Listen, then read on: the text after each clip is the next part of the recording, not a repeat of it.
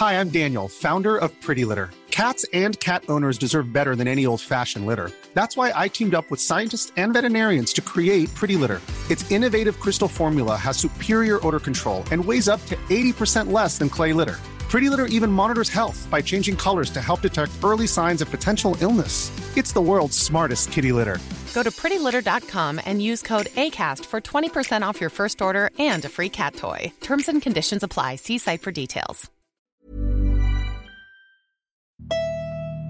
Oula. Et ça m'énerve à un point, je me dis comment c'est possible de faire des trous aussi parfaits? Mais il y avait rien de drôle là. J'ai le droit de pas vraiment travailler. C'est vrai. Alors moi, ce qui m'a rendu heureuse cette semaine, c'est la bonne branlette. la branlouille. Ah, mais c'est Secret Story sans les caméras. Waouh. Oh putain, LMK. C'est parce que t'as l'air bourré alors que tu bois jamais. L'alcool est dangereux pour la santé. Attention. Faut pas qu'on raconte trop notre Bien vie. sûr. Le but, Que c'est ça reste intéressant. Vous avez envie de kiffer, bah m'écoutez pas. Ça n'a jamais été Valentin et ça a toujours été Valentin en même temps. Waouh, merci LMK. Bonjour, bonsoir, bienvenue dans ce LMK numéro 204, troisième édition. Puisque, en toute transparence, ça fait trois fois qu'on enregistre cette intro à cause d'un problème technique et que du coup, on n'a toujours pas commencé le podcast alors qu'on est depuis 25 minutes. Ce qui est, écoutez, voilà, les aléas de la technique. Mais c'est pas grave, on est ravis d'être là. Et avant de commencer, on va quand même vous re-raconter quelque chose qu'on vous a déjà raconté mais que vous ne pouviez pas entendre parce que c'est un micro-kiff d'Anthony qu'il a eu le talent de le glisser et que ça nous a permis d'inventer le jeu de mots LM4 pattes. Voilà, je vous ai teasé. Anthony Vincent, c'est à toi. Non mais j'étais pas prêt, wesh. Ok. Alors il, Genre, il était pas prêt. Ok. il faut sachez que j'essaye d'apprendre à articuler et quelqu'un de très sage m'a appris que je n'articulais pas et que je parlais trop vite car je ne prenais pas le temps de respirer. Il s'agit de Martin Dust, que je salue s'il écoute ce podcast, qui est le maître de cérémonie du cabaret, le cabaret de poussière, dont je vous ai déjà parlé dans LMK. En vrai, c'est trop bizarre de t'entendre. En fait, On dirait que tu fais la voix off d'un documentaire animalier. C'est tellement genre. Vous les mecs, je mets des musiques. moi, franchement, j'ai envie de m'endormir. Enfin, je m'endors tout seul là. Tu Mais- mettras des bruits d'oiseaux et de Je vagues. des bruits d'oiseaux et des musiques de documentaires animaliers, tu sais, les sons un peu aventure, Yes. ridicules qu'ils mettent là. Et en fait, récemment, dans une story Instagram, j'ai posté un bêtisier, un blooper d'un TikTok réalisé pour le TikTok de Mademoiselle, où l'on me voit parler beaucoup trop vite car je suis stressé par la caméra et je parle d'une polémique sur le costume cravate à l'Assemblée nationale. Dans ce TikTok que j'ai posté en story, Martin Dust c'est, m'a vu devenir bleu car je ne respirais pas et a dit ce n'est pas possible, il faut que j'intervienne. Il faut aider cet homme. Il faut aider cet homme qui ne sait ni articuler ni parler car il ne sait pas respirer. Donc il est venu chez moi, il m'a dit mets-toi à quatre pattes. Pe- Peut-on préciser que vous vous connaissez déjà? Sinon, c'est une un interaction. Si c'est votre premier DM, c'est une interaction rondement menée, quoi. Oui oui, on se connaît un petit peu. Je suis allé voir plusieurs fois le cabaret de poussière et euh, il m'a dit euh, il faut que tu apprennes à respirer. Donc il m'a dit mets-toi à quatre pattes. Et je l'ai regardé, il m'a regardé et puis il m'a dit non non mais c'est vraiment l'exercice en fait. Après il m'a dit m'inscrire dans ta bouche, enfin ça n'avait aucun sens. Quoi? Si quelqu'un vient chez vous et vous donne des ordres à quatre pattes, écoutez, demandez-vous à des moments est-ce médicalement prouvé? Est-ce que je fais ou pas? Est-ce que je passe un bon moment? Est-ce que j'ai confiance? Ah, avant de le faire, J'achète. avant de le faire, il m'a quand même dessiné des poumons. euh, il m'a dit regarde, tu sais combien ça fonctionne, tu sais comment ça fonctionne les poumons et tout. C'était hyper intéressant. J'ai eu le droit à un petit cours d'anatomie. Et euh, il m'a dit, vraiment, pire. il m'a dit, oui, alors de ce côté-là, il y a trois parties où tu respires. Bon, je sais pas expliquer. En vrai, j'ai j'ai pas, t- enfin, j'ai compris, mais je ne saurais le réexpliquer. Mais de Et ça façon, me le challenge d'un point de vue je vais faire un élocution. malaise. Ah ouais, ouais, j'avoue. euh. Et bref, longue histoire courte, il m'a dit, tu ne sais pas parler car tu ne sais pas respirer. Respire et ça ira mieux. Et depuis, tu respires et ça va mieux Depuis que je respire, ça passe tout seul, ouais. Ok, donc attendez-vous à Anthony plus chill dans ce podcast, sauf si le thé matcha qu'il a bu en grande quantité finit par kick et qu'il oublie à nouveau de respirer et qu'il il, il s'emballe un peu. En réalité, j'ai envie de parler très vite. Mais, Ça s'entend un peu que t'as envie. mais, dans mes DM Instagram, plusieurs LM Cœur m'ont dit, à chaque fois, je dois vérifier si je ne suis pas en vitesse x2 quand tu parles. Alors qu'en réalité, je suis en vitesse x1. Et là, j'ai bu trois matchas, j'aimerais être en vitesse x6. Mais je ne Et me on vient de t'empêcher d'en boire un quatrième. Donc Évidemment. de rien. Voilà, je ne sais pas si c'est une bénédiction pour vous ou non. Vous me direz en commentaire. Tout à fait. Au J'ai pire, l'impression passez en d'être un x2 quand c'est Anthony qui parle, revenez en. Est-ce que quand tu nous écoutes parler vite, t'es jaloux un peu? T'es là en mode. Ouais. J'ai envie. de- Et on leur a dit rien, genre. Un peu comme les gens au régime qui doivent manger un burger, tu sais, ils sont là. Mais hmm. Tu crois quoi? On a fait du 4 pattes, nous aussi. Oui, beaucoup. anyway, c'est l'heure de commencer ce podcast avec la traditionnelle question questionnaire de Eh Proust oui. pour mieux connaître mes invités et mes co-hosts surtout. Euh, elle est inspirée par mon short un peu trop taille basse aujourd'hui. J'ai eu envie de vous demander quelle pièce de mode des années 2000 vous êtes. T'es fou. On a eu une réponse, celle de Mathis. Euh, il faut savoir que quand j'ai posé cette question, Mathis étant extrêmement professionnel et mature, j'oublie régulièrement qu'il est un poilito plus jeune que nous autres, trentenaires, et que du coup c'est pas une question très adaptée à sa Euh, vie je car il j'ai pas avait. 30 ans. Quoi? J'ai pas encore 30 ans. Et bah t'es un 2002 donc je sais pas comment tu vas répondre à cette question mais attends on a fini sur un 2004 je crois genre vraiment le gars est pas loin de passer son bac quoi. Euh, Mathis du coup quelle pièce de mode es-tu des années 2000 où tu avais entre 0 et 10 ans? Une couverture de survie? Euh, Non, tout à l'heure, euh, du coup, donc tout à l'heure, vous ne le savez pas et vous ne le saurez jamais parce que la piste est inexploitable. Euh, comme beaucoup d'enregistrements de Florent Pagny. Euh, du coup, euh, j'avais dit une gigoteuse parce qu'en 2000, j'avais tout simplement euh, deux ans. Euh, même pas deux ans, parce que je suis du mois de décembre. Donc euh, voilà, j'avais fait une petite blague là-dessus. Et les blagues, vous constaterez, marchent moins bien. Oui, on va pas les refaire. Quand on Sachez les qu'on refait. avait, on a eu un moment de confusion gigoteuse, euh, combi short. On a parlé de combi short pour hommes adultes, c'est très sexy, C'est voilà. vrai. Euh, vous irez voir sur. Google. euh, Alors que la Dans mes gigoteuse, stories Instagram. compliqué. Oui, la gigoteuse, ce, ce n'est pas fait pour séduire, c'est fait pour garder les petits petons au chaud. C'est très Exactement. important. Et Ah oui, et on avait établi Voilà. que pour rendre cette gigoteuse un peu année 2000, on lui mettrait des étoiles et des rayures euh, Voilà. noires et roses vifs, un peu émo. Ouais, des visages Euh, de Thierry Ardisson un peu partout. Ouais, car je pense que t'étais, tu vois, un bébé qui écoutait les bébés brunes. Pas Thierry Ardisson. Peu Thierry Ardisson. Il est cancel, genre. De ouf. Mais il est toujours là, bizarrement.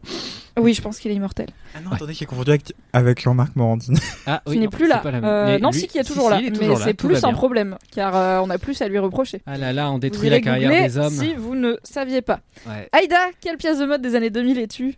Bonjour. Ah, j'attends une confession là. J'attends Euh, assez mon choix.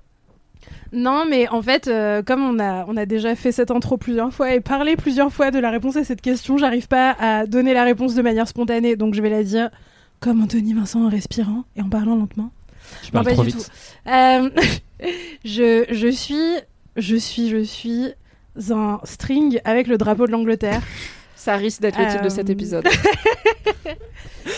Parce que, euh, parce que je sais pas, c'est vraiment le truc le plus année 2000 du monde, le string qui dépasse euh, du pantalon taille basse, Mhm. motif militaire, Ah yes, Euh, du treillis bien sûr. évidemment, qui était quand même l'outfit le plus classe du monde quand j'étais au collège. Et, euh, et c'était la pièce de mode que tout le monde avait et que moi j'avais pas, parce que j'avais pas le droit d'acheter un string avec le drapeau de l'Angleterre. Moi non plus, et encore moins que j'étais privée. Bah ouais. Avec le drapeau de la France, c'était ok. Non, peu. peu, peu. tu sais, je suis d'une famille multiculturelle et tout, ça aurait fait des guerres de drapeaux, ça aurait été chiant. C'est vrai. Drapeau de la Drôme à la limite, je sais pas Je sais quoi. jamais ça. si les gens qui ont des drapeaux euh, français à leur fenêtre, c'est des fachos ou des fouteux. Des fachos. Ça Ouais. dépend de si y a la Coupe du Monde ou pas. Ça dépend de la vrai. période, ouais. Moi, au moment de la Coupe du Monde, je deviens parano, je suis en mode le monde est facho, quoi. C'est aussi un peu vrai. Après, j'habitais dans le 15e, donc. euh, Attends, on refocus. Pardon. pas de string qui dépasse dans ta life. Euh, non, j'étais j'étais privée de string qui dépasse, ce qui était probablement une bonne idée parce que je pense que les photos de mon adolescence seraient plus gênantes si ma en mère même temps, c'est leur boulot d'être gênante, c'est des photos d'ados. Oui. Bah ouais, mais bon là je me dis euh, les cheveux bleus, le piercing au nez, euh, le sweet Nirvana, c'était déjà suffisant. Est-ce qu'on peut board. négocier une de ces photos à mettre en story sur le compte LMK ou pas? Il s'avère que j'ai fait du nettoyage dans ma vie. Les photos avec les cheveux bleus, je pense qu'on peut plus les retrouver. Après, je pense que je peux retrouver euh, des photos avec des mèches de couleur random et un piercing et une tête euh, emo, donc une tête Ok. dark. Si on Genre, trouve chacun ah, une bonne photo de nous en 2000, euh, enfin dans les années 2000, Ouais. on vous mettra une Grave. photo de nous dans les années 2000. Oh. En story euh, sur le compte Instagram, at laisse-moi kiffer, et non at LMK, je vous le rappelle, surtout si vous êtes boubou actuellement. ce qui est très possible. Euh, donc voilà, et en vrai, pour euh, pimper un peu plus euh, ce string Angleterre qui serait quand même à l'image de ma personnalité, parce que bon, c'est pas non plus vraiment qui je suis, un, un string avec un drapeau de l'Angleterre dessus. C'est Euh, totalement toi. Je rajouterais sur le- les côtés là qui dépassent du jean euh, des petites perles papillons à paillettes Ah pour rester dans les années Parce 2000. que t'es une personne sparkly. Euh, bah ouais, et après des perles avec. euh, Comme le des- réalisateur. Spike Lee Waouh Non, J'ai livre cette interaction. Elle n'a jamais alors- eu lieu. vous ne le savez pas, mais il fait très chaud dans la pièce où on enregistre. Certains Et de nos rires seront dus à l'épuisement nerveux. tu as le ventilo sur toi, Mimi, le Rwenta. J'ai pas dit que moi j'avais très chaud, j'ai dit qu'il Voilà. fait très chaud dans cette pièce. Moi je suis vrai. Tout est vrai. C'est à cause de la gigoteuse. Euh, donc je mettrais des papillons à paillettes et je mettrais des lettres comme euh, Yes. sur les colliers pour enfants et j'écrirais à cab, je pense. Euh, À sur string. chaque hanche. Voilà, ce Voilà. string est immédiatement la meilleure pièce de mode. Et en fait, j'ai envie de l'avoir, donc je vais le fabriquer parce que plus personne peut m'en empêcher. Maintenant, je Bah, suis une go. adulte. Bah go, Donc en fait, je peux complètement un quatre, string hein. qui dépasse. ça part pour le Non, prochain live. pour le prochain live Twitch. Combien de subs pour qu'on porte tous le string Franchement, deux subs. Moi je le porte, y a pas de prob. hein. Après, on se met à quatre pattes pour respirer, puis tout va bien. Et on est banni de Twitch. Par contre, assez vite. Ah, Si vous savez faire des strings, cher LM Crado, vous avez tout le temps des compétences manuelles euh, incroyables. L'autre jour, il y a une go qui m'a écrit, alors c'est pas une compétence manuelle, mais il y a une go qui m'a écrit, je fais une thèse sur l'inv- l'invisibilisation des femmes dans les stoner movies. Donc les films de gens qui fument des joints Ouais. et que tu regardes généralement en fumant des joints. C'est que des films de gars qui sont là en mode, et il y a jamais de meufs. Je ah, mais c'est incroyable comme sujet de mémoire. Enfin voilà, bref. C'est fou. Si vous savez faire des strings personnalisés, en vrai, écrivez au compte Atlas moi kiffer. Écrivez, peut-être ça passe en note de frais. J'ai hâte de demander à nos chefs Bonjour, je voudrais faire une note de frais pour Laisse-moi kiffer pour 4 strings personnalisés. On peut passer à 12 si vous voulez équiper tout Mademoiselle, c'est possible. On pourra demander à Mathilde le slip vert qui nous écrit régulièrement. Tout Voilà. à fait. Qu'elle se renomme le string vert et Et- comme ça on peut, on peut faire un deal. Et là, on parle. Et ben, je suis très heureuse de cette question. Le monde veut savoir qui me convient beaucoup plus que la dernière. Elle râle. J'allais dire que je me désolidarise de cette euh, idée de faire un live Twitch à quatre pattes avec un string perlé, mais finalement, je trouve l'idée assez bonne, surtout s'il y a des perles qui écrivent ACAB le long de la ficelle, entre les fesses. Ah, entre Merci. les fesses, moi j'étais sur Ah, les hanches, oui, on j'étais pas. sur les euh, hanches. Ah, excusez-moi, Mais on pardon. peut personnaliser le tien, spécifiquement juste entre les T'as la fesses. police aux fesses. Mais ça va demander des gros plans à la team vidéo. Bah on, ouais. on va enquêter avec Inès. Est-ce qu'on a des caméras euh, vraiment gros plans quoi, macro? Et Micro. puis il peut pas y avoir le drapeau de l'Angleterre euh, derrière si c'est un string ficelle, tu vois. Non, mais tu le mets devant, le drapeau de l'Angleterre. Sur le pubis.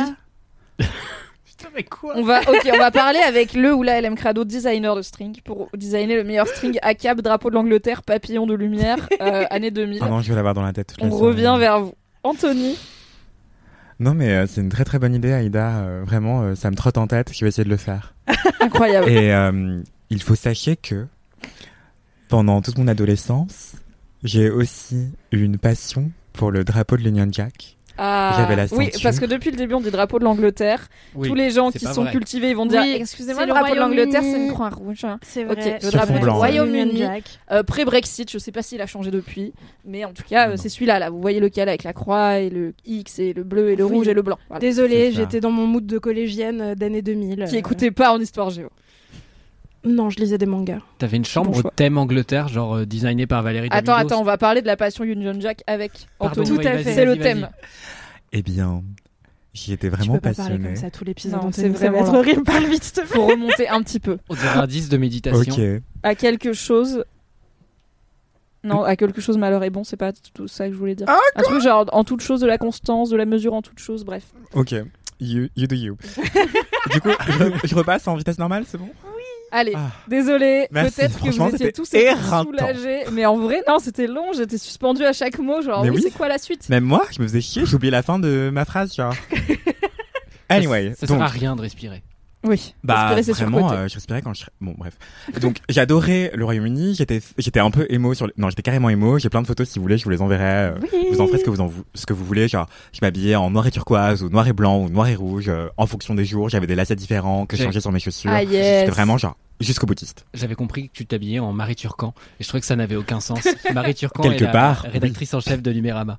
Voilà, on l'embrasse. Elle a part. pas un style très 2000, même si Non. elle est sur des bons basiques intemporels, quoi. Ouais, ouais, ouais. Je m'habillais un peu comme elle finalement. Mais donc, j'étais très émo euh, dans les années 2010, I guess. Et les années 2000, j'étais plus skater boy, mais vraiment Avril Lavigne premier degré.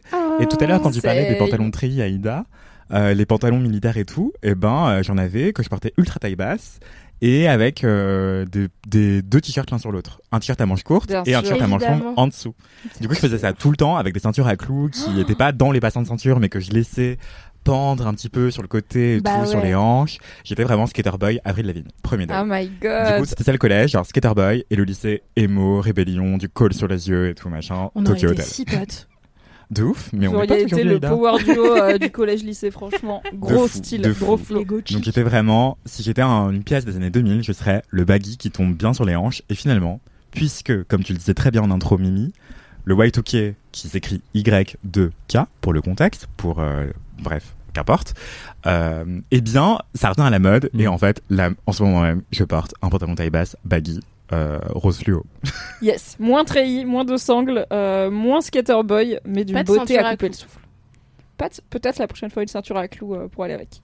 Très bonne idée, ouais. Là, euh, très très bonne idée. Là, je le porte avec un débardeur euh, porte-cartel, très euh, stylé euh, au demeurant. Mais C'est vrai. bonne idée, je note les idées. Merci beaucoup. Et toi, bien. Mimi, quelle pièce des années 2000 tu serais? Bah moi je suis très Anthony Corps puisque j'hésitais entre le baggy à sangle et les pompes de skate euh, puisque j'étais aussi au collège dans un mood euh, skateuse mais en n'ayant vraiment jamais fait de skate de ma vie puisque rappelez-vous j'ai une oreille interne absolument nulle.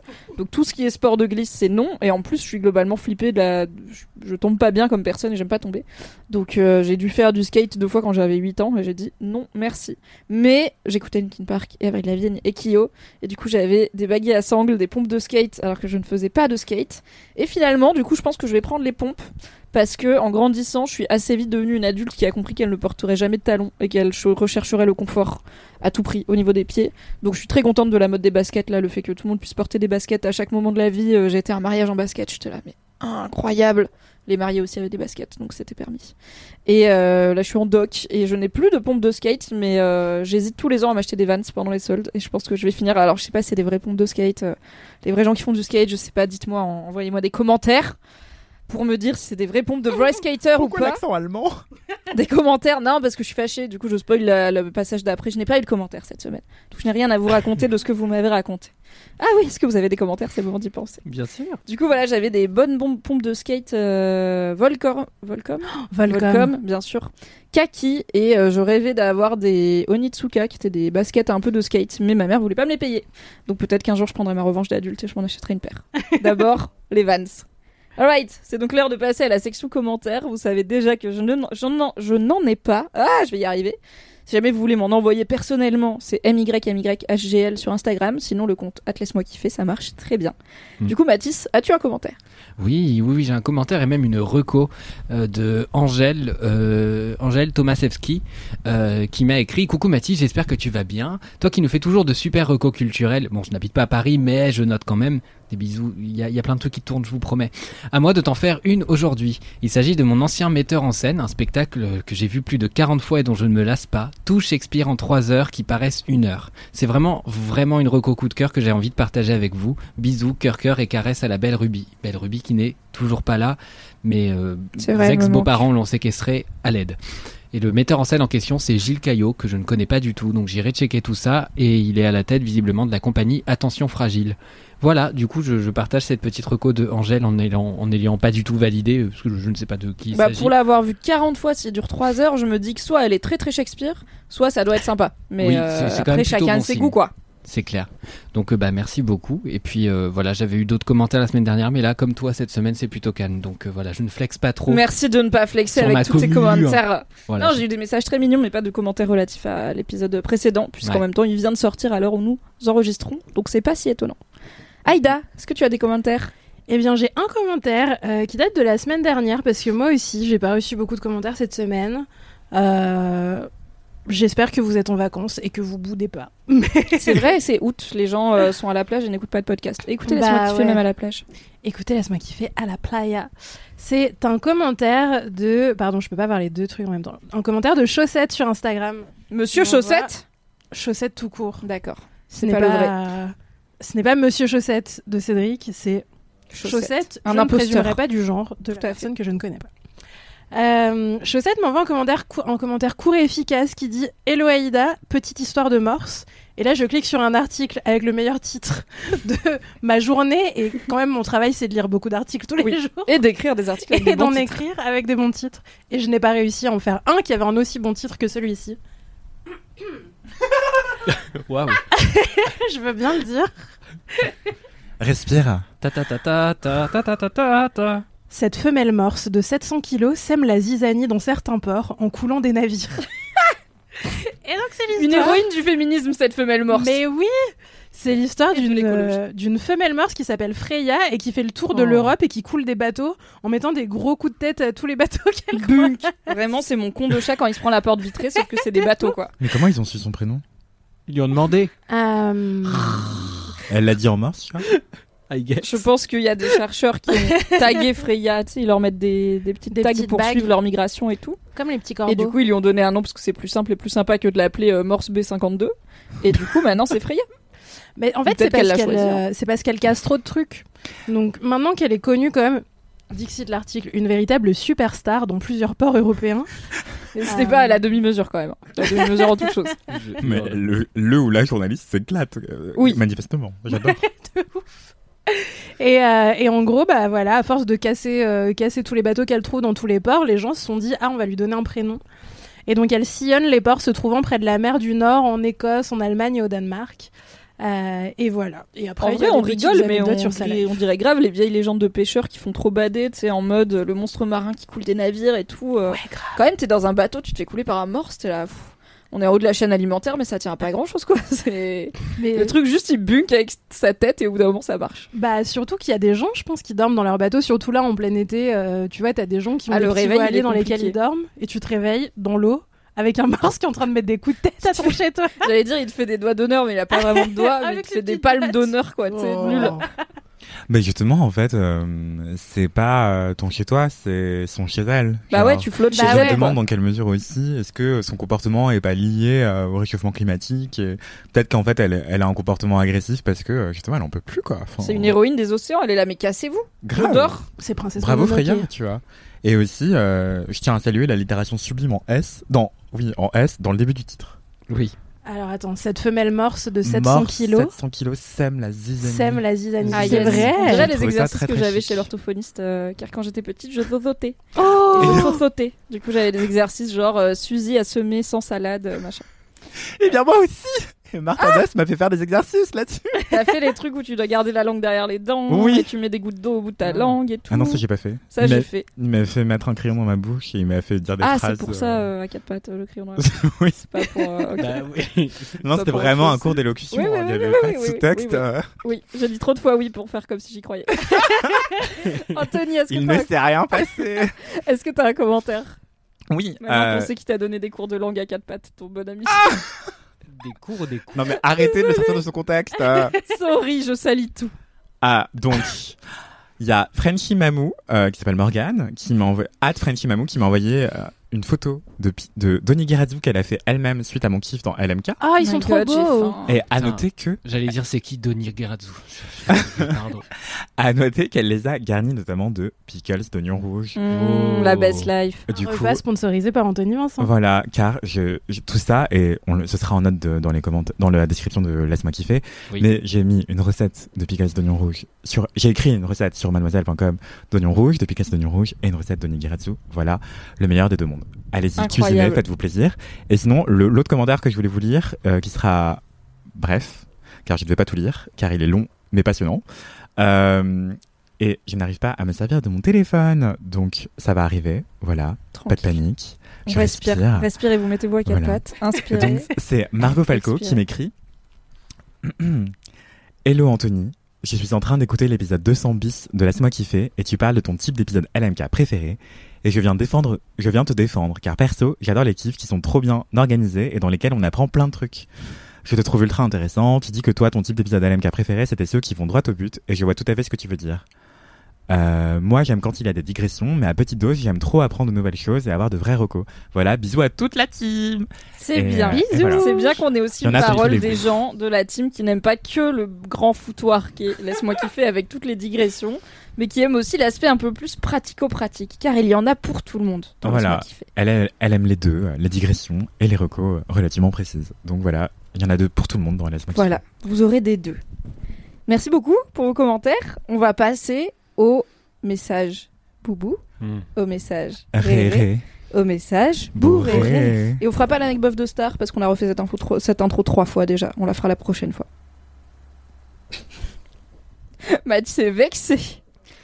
Il Je est sais- déçu, il est choqué. Je ne sais pas de qui est ce message boubou parce que du coup ça s'affiche pas. Très bien. Il date, je crois que c'est Maël, je suis pas sûr. Oui, c'est On- Maël, tu nous as dit c'est Maël. Lance-toi s'il te plaît. Bonjour LMK Euh... Waouh, Attends... waouh. Euh... Eh mais LMK c'est une bizarre. entité... Est-ce que c'est considéré comme une entité ou pas? Bref... Eh... Euh... Je vous adore. Genre c'est trop cool. Euh, j'écoute. Hier, on écoute Shut Up and Drive. Oh, attends, j'ai oublié de dire ce que c'était. C'est un message bou. Un message. Ah bon? Un message boubou. Un message rare pour LMK. Eh, il y a du lait dans une bouteille de jus de pomme, mais c'est pas du lait, c'est genre de la lessive. Waouh, eh, y a des trucs de ouf qui se passent dans mon téléphone. Genre, le truc. Oh putain, la lumière. Euh, genre, le truc, il change de sens. Attends, non, mais par contre. Ah, c'est trop cool. Je sais pas si j'envoie ça à LMK. Bon, eh, franchement, si je t'envoie ça à LMK, eh bah, c'est que. Eh, je sais pas. Cloud, cloud. Euh, je suis encore chez ma pote qui fait une soirée parce que c'est sa pendaison de crémaillère. Et euh, je suis dans la salle de bain et c'est elle a une baignoire. Genre, euh, genre une baignoire. Bref. Wow. Euh, LMK, je t'adore. T'es trop cool. Et euh, je sais pas, je t'écoute quand je suis euh, content et quand je suis déprimé. Et j'ai l'impression de parler à une entité, genre à Dieu. Oh Imagine, tu parles à Dieu. Bon, bref. Euh, genre, j'ai trop l'impression. Enfin, c'est trop cool parce que je t'écoute quand. Oh, bouge tout seul. Bref, quand, euh, genre. J'écoute quand je te suis. Non, je. Je t'écoute quand je suis triste et quand je suis content. Oh, boum, clap. Non, c'est moi qui m'exprime. Bref, je t'écoute quand je suis content et quand je suis triste. Et c'est trop cool parce que tu donnes le sourire. Et euh. Et bisous. Voilà. Le chaos. Waouh, c'est, je pense, top 3 des meilleurs messages De messages rérés qu'on a eu. Maëlle, est-ce que ça va depuis? Bon, ça fait plusieurs Depuis mois, on espère février. que tu vas bien. Ouais. Très bonne pendaison de crémaillère chez ton ami pourvu d'une baignoire, écoute, et d'une bonne playlist. On peut Et- dire qu'on a kiffé. Et de lait qui est dans la le lessive. lessive. Ouais, alors euh, la lessive Dans des bouteille de bouteilles. Mais non, mais ok, il est dans une salle de bain. Donc genre la go, elle stocke sa lessive liquide Ah. euh, dans une bouteille de lait, mais genre tu vas pas euh, ou de jus de pomme, mais tu vas pas la Bravo, Sherlock. la déduction parce que ne stockez pas des trucs qui se boivent pas dans des bouteilles de trucs qui se boivent dans une cuisine. Source, quand j'avais 5 ans, j'ai bu de l'huile de friture parce qu'elle était dans une bouteille de jus de pomme. Euh, Voilà, c'est pas bon, ne faites pas ça chez vous. Euh, J'ai l'impression que t'as déjà raconté cette histoire dans Ouais, c'est possible. J'ai dû dire la version longue où j'ai demandé à mon daron, il m'a dit oui, vas-y, ma mère l'a engueulé, bref, tout ça. il a des enfants. Le Il savait daron pas, il a pas. Il a levé la tête. Mais Bernard Bah, il a, mais je lui dis, je peux boire du jus de pomme. Il le gars, il croit que c'est du jus de pomme, il pouvait pas savoir. Ouais, je vois. Euh, eh bien, hydratez-vous, pas comme Maël. Euh, faites attention à Avec de vous. l'eau. Et j'ai envie qu'on isole Maël qui essaye de dire message boubou pour en faire le nouveau jingle des messages boubou. Tu vois, genre, c'est plus nous qui disons c'est l'heure du message boubou, message réré. On fait un jingle avec Maël parce que c'est tellement marrant. J'accepte. Et après, il dit il y a du lait, la lessive dans du lait, et c'est la fin du jingle. Tu vois, c'est vraiment genre, waouh, chaotique énergie. Allez. Cliffhanger. Mais euh, cette personne, oui, effectivement, j'espère qu'elle va bien. Et aussi, euh, j'adore le fait qu'elle ait dit euh, Je t'adore LMK. Genre, elle tutoie LMK. Ouais, elle grave. l'a On personnifié. est l'anti- Et c'est presque. Dieu. Moi, J'adore les digressions de. Oh, imagine, tu parles à Dieu, et après il, il est là. Ah non, il y a une nouvelle chanson et tout. Il rebondit partout. Labrador. J'aime trop les cris non sollicités de la phrase. J'ai entendu La le geste des doigts où tu fais rock en même temps. Oui. tu lèves trois doigts et tu fais ah Anyway, si jamais vous vous retrouvez dans des situations comme à elle, où vous êtes à proximité d'une baignoire ou alors peu sobre, vous pouvez nous envoyer un message audio à laisse-moi kiffer sur Instagram et on aura autant de plaisir à l'écouter que on a eu plaisir à écouter Maël, c'est-à-dire beaucoup. C'est donc l'heure de passer au sel de ce podcast, au sel de la pistache grillée et salée qu'est Laisse-moi kiffer, à savoir bien sûr les kiffs. Et quel meilleur grain de sel que le jingle de Marine Normand pour lancer tout ça. C'était pas si agressif, ça. You simply the key. Doom, doom, doom. Better than all the rest.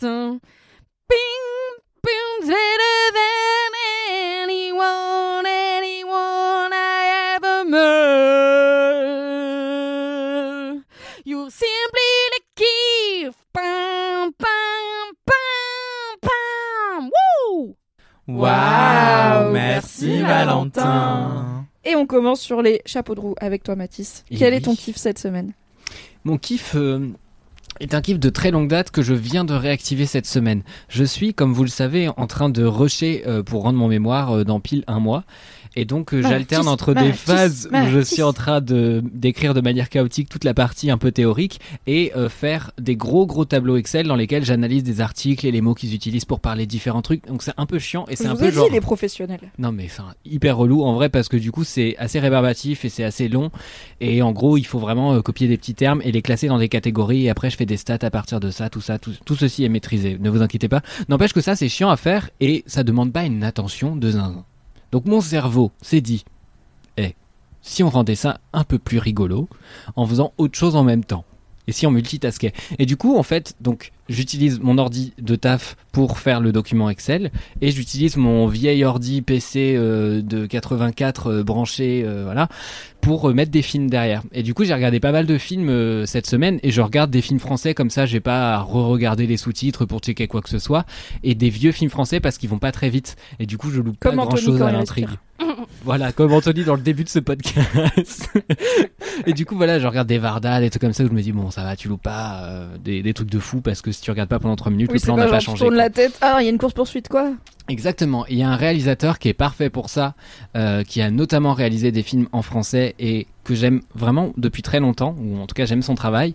C'est Michael Haneke. Michael Haneke, c'est quand même Mais pas mon le gars, synonyme. t'es jamais dans la joie de vivre, toi. Hein oh là là pas le Le gars, il me dit mon fun. c'est un réalisateur, Michael Haneke. Tiens, je vais me changer les idées en travaillant. Je vais regarder Haneke, mais enfin Voilà, parce qu'il faut savoir, il faut savoir que du coup, le film que j'ai regardé pour le coup il y a deux jours, c'était Le Temps du Loup avec euh, avec Isabelle Huppert, mais il y a Béatrice Dalle aussi dedans, il y a Olivier Gourmet, il y a, il y a pas mal de gens en vrai. Regarde des connus. cérémonies funèbres, je sais pas, tu vois, des gens qui font leur deuil, ce sera plus fun, quoi. Oh là là. Et c'est littéralement un, genre un monde post-apocalyptique. euh, Enfin, on sait pas trop ce qui s'est passé, mais genre ils sont tous dans la merde et ils sont tous en mode vagabond. Et euh, bah du coup, ça montre que les gens sont des chiens en fait dans ce genre Ouais. de circonstances, ce qui je pense est pas totalement faux. Et du coup, évidemment, j'ai chialé et au bout d'un moment, j'étais en mode je suis plus du tout en train de travailler, je suis les larmes aux yeux devant mon ordi. C'est vraiment pas un bon divertissement à avoir pendant que tu faisais tes... tu remplissais les documents Excel. J'ai pu avancer quand même et ça me permet d'avoir l'impression de pas travailler en travaillant. Du coup, c'est un peu comme ça que j'arrive à trouver l'impression que quand je rentre du travail, je ne me remets pas juste au travail et que je suis juste en train de faire un truc euh, rigolo, fun, fun, ha ha ha. Donc bon, Michael Haneke, je, vous- je vous l'accorde, c'est pas le réalisateur feel good. Euh, c'est quelqu'un qui, en plus, s'est beaucoup opposé à la doctrine américaine, euh, enfin tout ce qui est un peu entertainment américain, c'est-à-dire le cinéma, euh, bim bam boum, on change trois fois de plan et boum, il y a une musique et il y a un tigre et voilà. Ah non, Et- lui, Michel, il pose sa caméra, il dit passez devant un moment. bah, en fait, ouais, et c'est- et c'est- Bah, quand vous parlez, c'est bien si vous êtes devant parfois, mais pas tout le temps. En plus, il est allemand. Mais c'est une démarque Oui, J'ai pas fait l'accent parce que ça aurait été insultant pour tout un peuple que j'aime beaucoup, mais Oui. imaginez-le avec l'accent. autrichien, je crois d'ailleurs. Ce qui- est pire. Et, euh, et du coup, en fait, dans tous ses films, euh, il a toujours ce truc où il est vraiment contre l'entertainment. Mais du coup, ce qui pose, euh, je trouve, des réflexions. Enfin, c'est vraiment des films qui font réfléchir, mais genre vraiment beaucoup pour le coup. Typiquement, j'avais vu un film qui s'appelait Caché avec Juliette Binoche en- et avec... Ça va, dans le dernier, il y avait Isabelle Huppert. Non mais c'est On un est quand même cinéaste- sur les intellos du cinéma Ah, français, quoi. c'est- C'est un cinéaste extrêmement bourgeois, c'est vraiment mon, mon reproche principal. Par contre, c'est un bourgeois qui est relativement conscient et qui essaie pas de faire semblant de pouvoir raconter d'autres histoires. Oui. Et ça, c'est intéressant. Il se met pas trop dans la peau des prolos. Il est là. Alors, c'est Non. l'histoire d'une famille dans un manoir. Mais Ça par, commence comme ça. mais par contre, il est capable de te parler du rapport de ces familles-là aux classes populaires, de rapport à ces familles-là à la question de la colonisation. Et en fait, souvent, je trouve que c'est un cinéaste qui va chercher euh, ce que les gens ont de sombre en eux euh, et ce qu'ils ont en fait de du plus inhumain. Genre, il essaie vraiment de chercher euh, bah, des moments où tu vois un personnage qui est indifférent, un truc qui est vraiment horrible sur l'écran, et soit c'est pas montré et c'est quand même très insoutenable, soit c'est montré et du coup c'est fait assez intelligemment. Il utilise vraiment à chaque fois des procédés qui, qui ont l'air d'être un petit détour comme ça et qui en fait changent complètement le propos. Et typiquement, donc caché le film avec Daniel Auteuil et Juliette Binoche, tu passes le film à te demander euh, pourquoi il y a quelqu'un qui leur envoie des cassettes anonymes, euh, euh, des cassettes en, en plus assez flippantes et des dessins de poulets, je crois découpés, un truc comme ça, enfin un truc assez Déménager. chelou. Allez poser une main courante. Faites quelque chose. Et peu à peu, tu te rends compte que c'est pas du tout l'objet du film. Et il y a plein de films de Haneke qui sont comme Mes ça. parents, ils ont vu ce film au ciné. Je les ai jamais vus rentrer aussi en colère du cinéma. Et ça Vraiment, ils, ils allaient pas. pas. souvent au ciné. Ils- Bon, ils aiment bien le cinéma, mais ils aiment pas voilà les films qui se la touchent quoi. Et ils sont allés voir ça. Et mon père, il a dit, on n'écoute plus jamais Télérama. Alors, Ça, ça par contre, je veux bien l'entendre. En vrai, c'est que c'est c'est des films, je pense, qui sont clivants parce que c'est le but, c'est de faire réfléchir, c'est de faire réagir. C'est jamais, te- c'est jamais d'être satisfaisant et de te donner ce Non. que t'attends d'un langage filmique et même d'une histoire en général. Tu vois, il y a beaucoup de trucs de, bah, on sait pas. C'est l'anti-divertissement par excellence. Et je trouve que on en pense qu'on en veut, peut-être qu'on adhère pas, peut-être qu'on a juste envie de se vider la tête devant un film et c'est ok. Et je pense qu'il est un peu hard, euh, Michael, et j'aimerais pas Ouais. l'avoir un apéritif. Je pense que c'est pas une Je suis pas personne de sûre qu'il l'ambiance. soit fun. Voilà. Euh, donc Michael, si tu nous écoutes, euh, ne viens pas. Euh, mais en revanche, c'est des films qui m'ont globalement toujours marqué. Il y en a vraiment genre deux peut-être où j'ai beaucoup moins adhéré, mais il, y a, il, y a, il a vraiment des films dingues et souvent très très violents. Et euh, où la violence n'est pas forcément le- montrée, mais Moi, j'ai vu surtout Funny Games euh, Ouais. de lui qui a un remake américain. C'est un des rares où il a tourné aux US parce qu'en gros, j'ai appris ça à la fac. T'as vu le remake, toi? J'ai vu les deux. d'accord. Mais en gros, il, a, il, il devait le faire. Donc, c'est un film sur une famille euh, dans, dans une maison au bord d'un lac. Enfin, voilà, maison de résidence secondaire, famille UP, Comme voilà. Et il y a deux jeunes euh, adultes, deux jeunes gars qui arrivent, qui sont très propres sur eux, petit polo, enfin, c'est un truc de golf ou je sais pas quoi. Et qui séquestrent cette famille et qui sont hyper violents. Et c'est pareil, t'as un côté genre, mais c'est qui, ils veulent quoi? Enfin, pourquoi ils font ça? T'as un côté complètement gratuit, euh, un peu The Purge, machin. Sauf que c'est pas du tout filmé comme un film d'horreur, euh, jumpscare, euh, ni comme un saut. C'est juste genre, t'as vraiment l'impression d'être dans la pièce et d'être là. J'aime pas ce qui se passe, c'est pas bien. Et euh, donc il, devait le faire, il me semble, il voulait avoir un financement américain. Les prods américains voulaient trop changer son film. Donc il a dit fuck you, je vais le faire en Allemagne. Donc il a fait la version, enfin, ou autrichienne, je sais plus, la version originale en tout cas. Et quand il a connu le succès, il a fait un remake américain avec notamment Tim Ross et Michael Pitt euh, dans les rôles principaux. Et il a, il a refait plan par plan son film. Il était là, fuck you, je vais faire le film que j'ai déjà fait et que vous m'avez pas laissé faire. Je vais le faire avec votre argent maintenant. Il a l'air tellement casse Adorable. Et c'est vraiment un film qui est gore, quoi. Enfin, c'est non seulement tu vois des trucs gore physiques, c'est pas tout du hors champ, et aussi ça te laisse Mm. un sentiment de, de, de Mais mal. Enfin, Profondément mal à l'aise. C'est pas bien. C'est comme tu lis le Marquis d'Ossade, tu vois. T'es là, c'est non. Attends, mais il a refait scène par scène avec des acteurs Oui. différents le même Ouais. film. Oui. Ouais, ouais. Plan par plan, le même film. C'est un Pourquoi zinzin. il a pas juste sorti son film aux États-Unis? C'est un exercice de style, et aussi, en tout cas, de de l'avis de d'honneur. l'expert cinéma. Je sais plus qui de l'intervenant qui m'a raconté ça. C'était un fuck you de. Ouais, euh, c'est ça. c'est un- vous avez pas cru en mon film. Maintenant, j'ai percé en faisant ce genre de film que vous m'avez pas laissé faire. Et maintenant, vous me dites donner de la thune. Bah, guess what, je vais, faire le film que vous vouliez pas que je fasse. En fait, c'est une personne que je trouve à la fois détestable et en même temps, il y a un truc que j'aime bien chez lui, c'est qu'il est jusqu'au boutiste. Et si t'a- t'affirmes un truc, s'il a un principe, il est en mode ouais, bah on va aller jusqu'au bout de ce truc-là. Et du coup, ça te pousse à avoir des œuvres très complètes et euh, du coup très très euh, singulières où tu peux savoir que c'est du Haneke assez facilement. Bon, déjà parce que les plans auteur. durent 10 minutes et que c'est très pénible. Mais euh, typiquement, il avait fait un film qui était peut-être un peu plus grand public, qui est sorti il y a pas très longtemps. C'était Amour avec euh, Emmanuel Riva qu'on aime d'amour et Jean-Louis Trintignant, qui était sur euh, globalement Sur euh, la bah, fin la de fin vie, de vie, Ouais. euh, ouais, sur un, un vieux couple euh, parisien euh, bourgeois. Vous Oui, on le n'est pattern pas, Vous on n'est pas dans des HLM. hein. on est sur une belle hauteur sous plafond hein, quand même chez Haneke. Ouais, clairement. Mais pas, ou pareil, le- la violence euh, se distille en fait toujours dans une forme de banalité, dans une forme de quotidien. Euh, et je trouve ça toujours assez bien vu dans le sens où en fait la violence elle est partout dans la, dans la vie. Elle n'est pas euh, obligatoirement associée à des explosions, à des gros trucs, etc. Et le fait de, de faire durer les choses et de montrer que bah une fois que tu t'es pris un couteau un coup de couteau dans le ventre ce qui est dur c'est aussi genre les 10 minutes après bah je trouve que c'est assez intéressant de pousser la démarche et de l'explorer sur différentes thématiques dans les films et des fois, c'est une violence qui est beaucoup plus, euh, comment dire, qui est beaucoup moins physique, qui va être de la violence sociale aussi. Ça, oui, il la comprend très très bien pour le coup. Ça a beau être un cinéaste bourgeois, je trouve qu'il a toujours l'intelligence de mettre les bourgeois justement le nez dans leur caca. Enfin, vraiment, il y a des films où bah tu, tu sens ils sont pas sereins, tu vois, et normal. Et euh, et typiquement, euh, il y avait un film que j'avais en tête, bah, que j'avais regardé aussi, euh, qui était un des plus gros films de Haneke, en tout cas un des plus connus, c'est La pianiste avec Isabelle Huppert.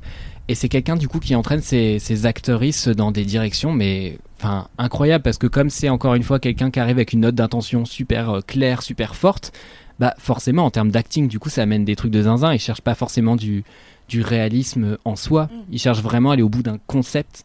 Et je trouve ça Oui, il y a un côté un peu théâtre quasiment, en plus avec les très longs plans et les scènes où il y a plusieurs persos qui passent, des fois plusieurs choses qui se passent en arrière-plan, en premier plan. Et tout. Mm, mm. C'est intéressant de t'écouter parler de Haneke. Il est doué ce mec. J'ai failli faire mon mémoire dessus, j'avoue. Euh, et sur son rapport à la technologie, en fait, on n'a pas du tout la même vision des choses. Je pense que c'est clairement un boomer en mode ah la technologie c'est mal, mais en fait il défend bien son truc. C'est ça qui est, qui, est, qui est fou. Enfin, il y a plein de films où je pense que je suis pas d'accord avec son idée, je suis pas d'accord avec lui, et je pense que j'aimerais pas le rencontrer honnêtement. Euh, mais par contre, je trouve que dans la manière dont il défend les choses, je, je lui admire une forme de constance déjà, et puis ouais, une forme de de rigueur intellectuelle qui est, qui est vraiment assez admirable. Mais sur le film de golf, comment il s'appelle déjà? Funny Games. Funny Games, justement, ce que je voulais dire, c'est le fait qu'il sorte son film en remake, plan par plan. J'adore que tu viennes de dire le film de golf. Funny Games n'est pas un film de golf. C'est Bah, comme si tu disais il y a des clubs de golf euh, quand même. hein. C'est comme si Saut, comme ça se passe dans une salle de bain, tu me disais le film de plomberie là. Saut. Mais j'ai compris ce que tu veux dire. Eh bien, le fait qu'il le sorte aux États-Unis, je trouve que c'est un coup de force hyper intéressant de sa part et tout. J'adore l'idée. C'est juste que je trouve que ça en dit long sur le cinéma aux États-Unis et les États-Unis en Ah bah général, oui. culturellement. Une pauvreté abyssale, quoi. Enfin, plutôt Mm. que de sortir directement Funny Games en salle, ils se disent ah il faut qu'on refasse exactement la même chose, sinon ça va pas plaire au public local. Après, enfin, c'était des décennies après et tout. C'était vraiment pas mal de temps après. Enfin, je, je sais qu'il y a un problème avec le- la capacité du marché américain à regarder des films qui viennent d'autres pays et Hmm. pas énorme, hein, on le sait. Il n'y a pas une culture des sous-titres euh, et même de la curiosité euh, du reste du monde euh, qui est énorme. Après, voilà, ça fait un exercice de style. Regardez les deux. C'est quand même des acteurs différents et tout, mais dans la, la même histoire, les mêmes plans. à, ouais, je pense 10, 20 ans d'intervalle. Je suis pas à la moitié des infos. J'ai pas révisé Anneke avant de venir. Donc c'est- ça reste deux objets filmiques qui sont intéressants. Mais en effet, ils auraient pu juste sortir le DVD de Funny Games euh, avec des sous-titres. Ça aurait été bien. Mm, mm. Et du coup, je voulais peut-être terminer par ça pour vous dire que bah du coup, vous n'allez pas forcément passer un bon moment devant ces films, mais en fait, le cinéma est pas forcément fait pour ça. Et c'est aussi ça que je trouve intéressant, Mm. c'est de rappeler que en fait, c'est de l'art et bah toutes les tout- toutes les formes d'art entre guillemets n'ont pas le même but. On peut pas comparer euh, deux œuvres culturelles. euh, Enfin, Oui, c'est pas toujours agréable. Là. ouais, c'est ça. Ça- ça ch- Mais t'as un- est-ce que t'as un à recommander pour commencer? Bah, justement, j'étais en train d'y réfléchir. Je pense que pour commencer, celui qui ressemblerait le plus à une intrigue classique, ce serait bah, soit Amour, qui en effet avait été euh, vraiment aimé et plébiscité par le grand public, soit La pianiste, qui sont vraiment deux gros films. euh, Enfin, gros films à l'échelle de Haneke, hein, ça reste du cinéma indépendant. Et je crois que dans, les, dans tous ces films, globalement, il n'y a pas de musique. Genre, ou très peu. Ou Bah, alors faudrait c'est pas qu'on se musique. euh, divertisse. Est-ce que c'est pas mieux de filmer un pas couloir pendant s'amuse. 17 minutes sans musique Mais- Pardon, je taquine, mais je sais que c'est du, c'est un auteur, c'est un artiste, mais Ça, vous avez le ruban blanc aussi qui était, euh, qui, est, qui est pas mal diffusé souvent et qui est pareil assez violent euh, et pareil ce qui montre la, la violence des enfants et tout. Donc ça, c'est trois films. Et après moi, mon, mon film vraiment qui m'avait le plus matrixé, mais c'est peut-être pas le plus facile non plus pour commencer à Neuke, c'était Accrochez-vous, je suis désolé pour le titre. 71 fragments d'une chronologie du hasard. Je suis désolé. Ça se la touche quand même. Hein. Un peu, un peu. C'est joli. C'est très joli en vrai comme titre. Moi j'aime bien les titres qui se la touchent, tu vois. Je trouve que ça fait un peu Stefan Zweig comme titre. Oui, c'est vrai. Ouais, Peut-être que c'est une rêve, tu vois, surtout s'il est autrichien. Tu vois. Bref. Ah oui, il y a Mais, euh, moyen. mais attends, c'est la pianiste, je crois que c'était la professeure de piano, je sais pas pourquoi. Et mais c'est hardcore, enfin c'est hyper violent psychologiquement. ça. Ah oui, contre, oui. euh, C'est violent. Moi ça m'a un peu trauma. Peut-être le plus doux entre guillemets pour Ah commencer, oui, par ce contre, serait oui. Amour, Ouais. tout en restant, on n'est pas dans un cinéma fun.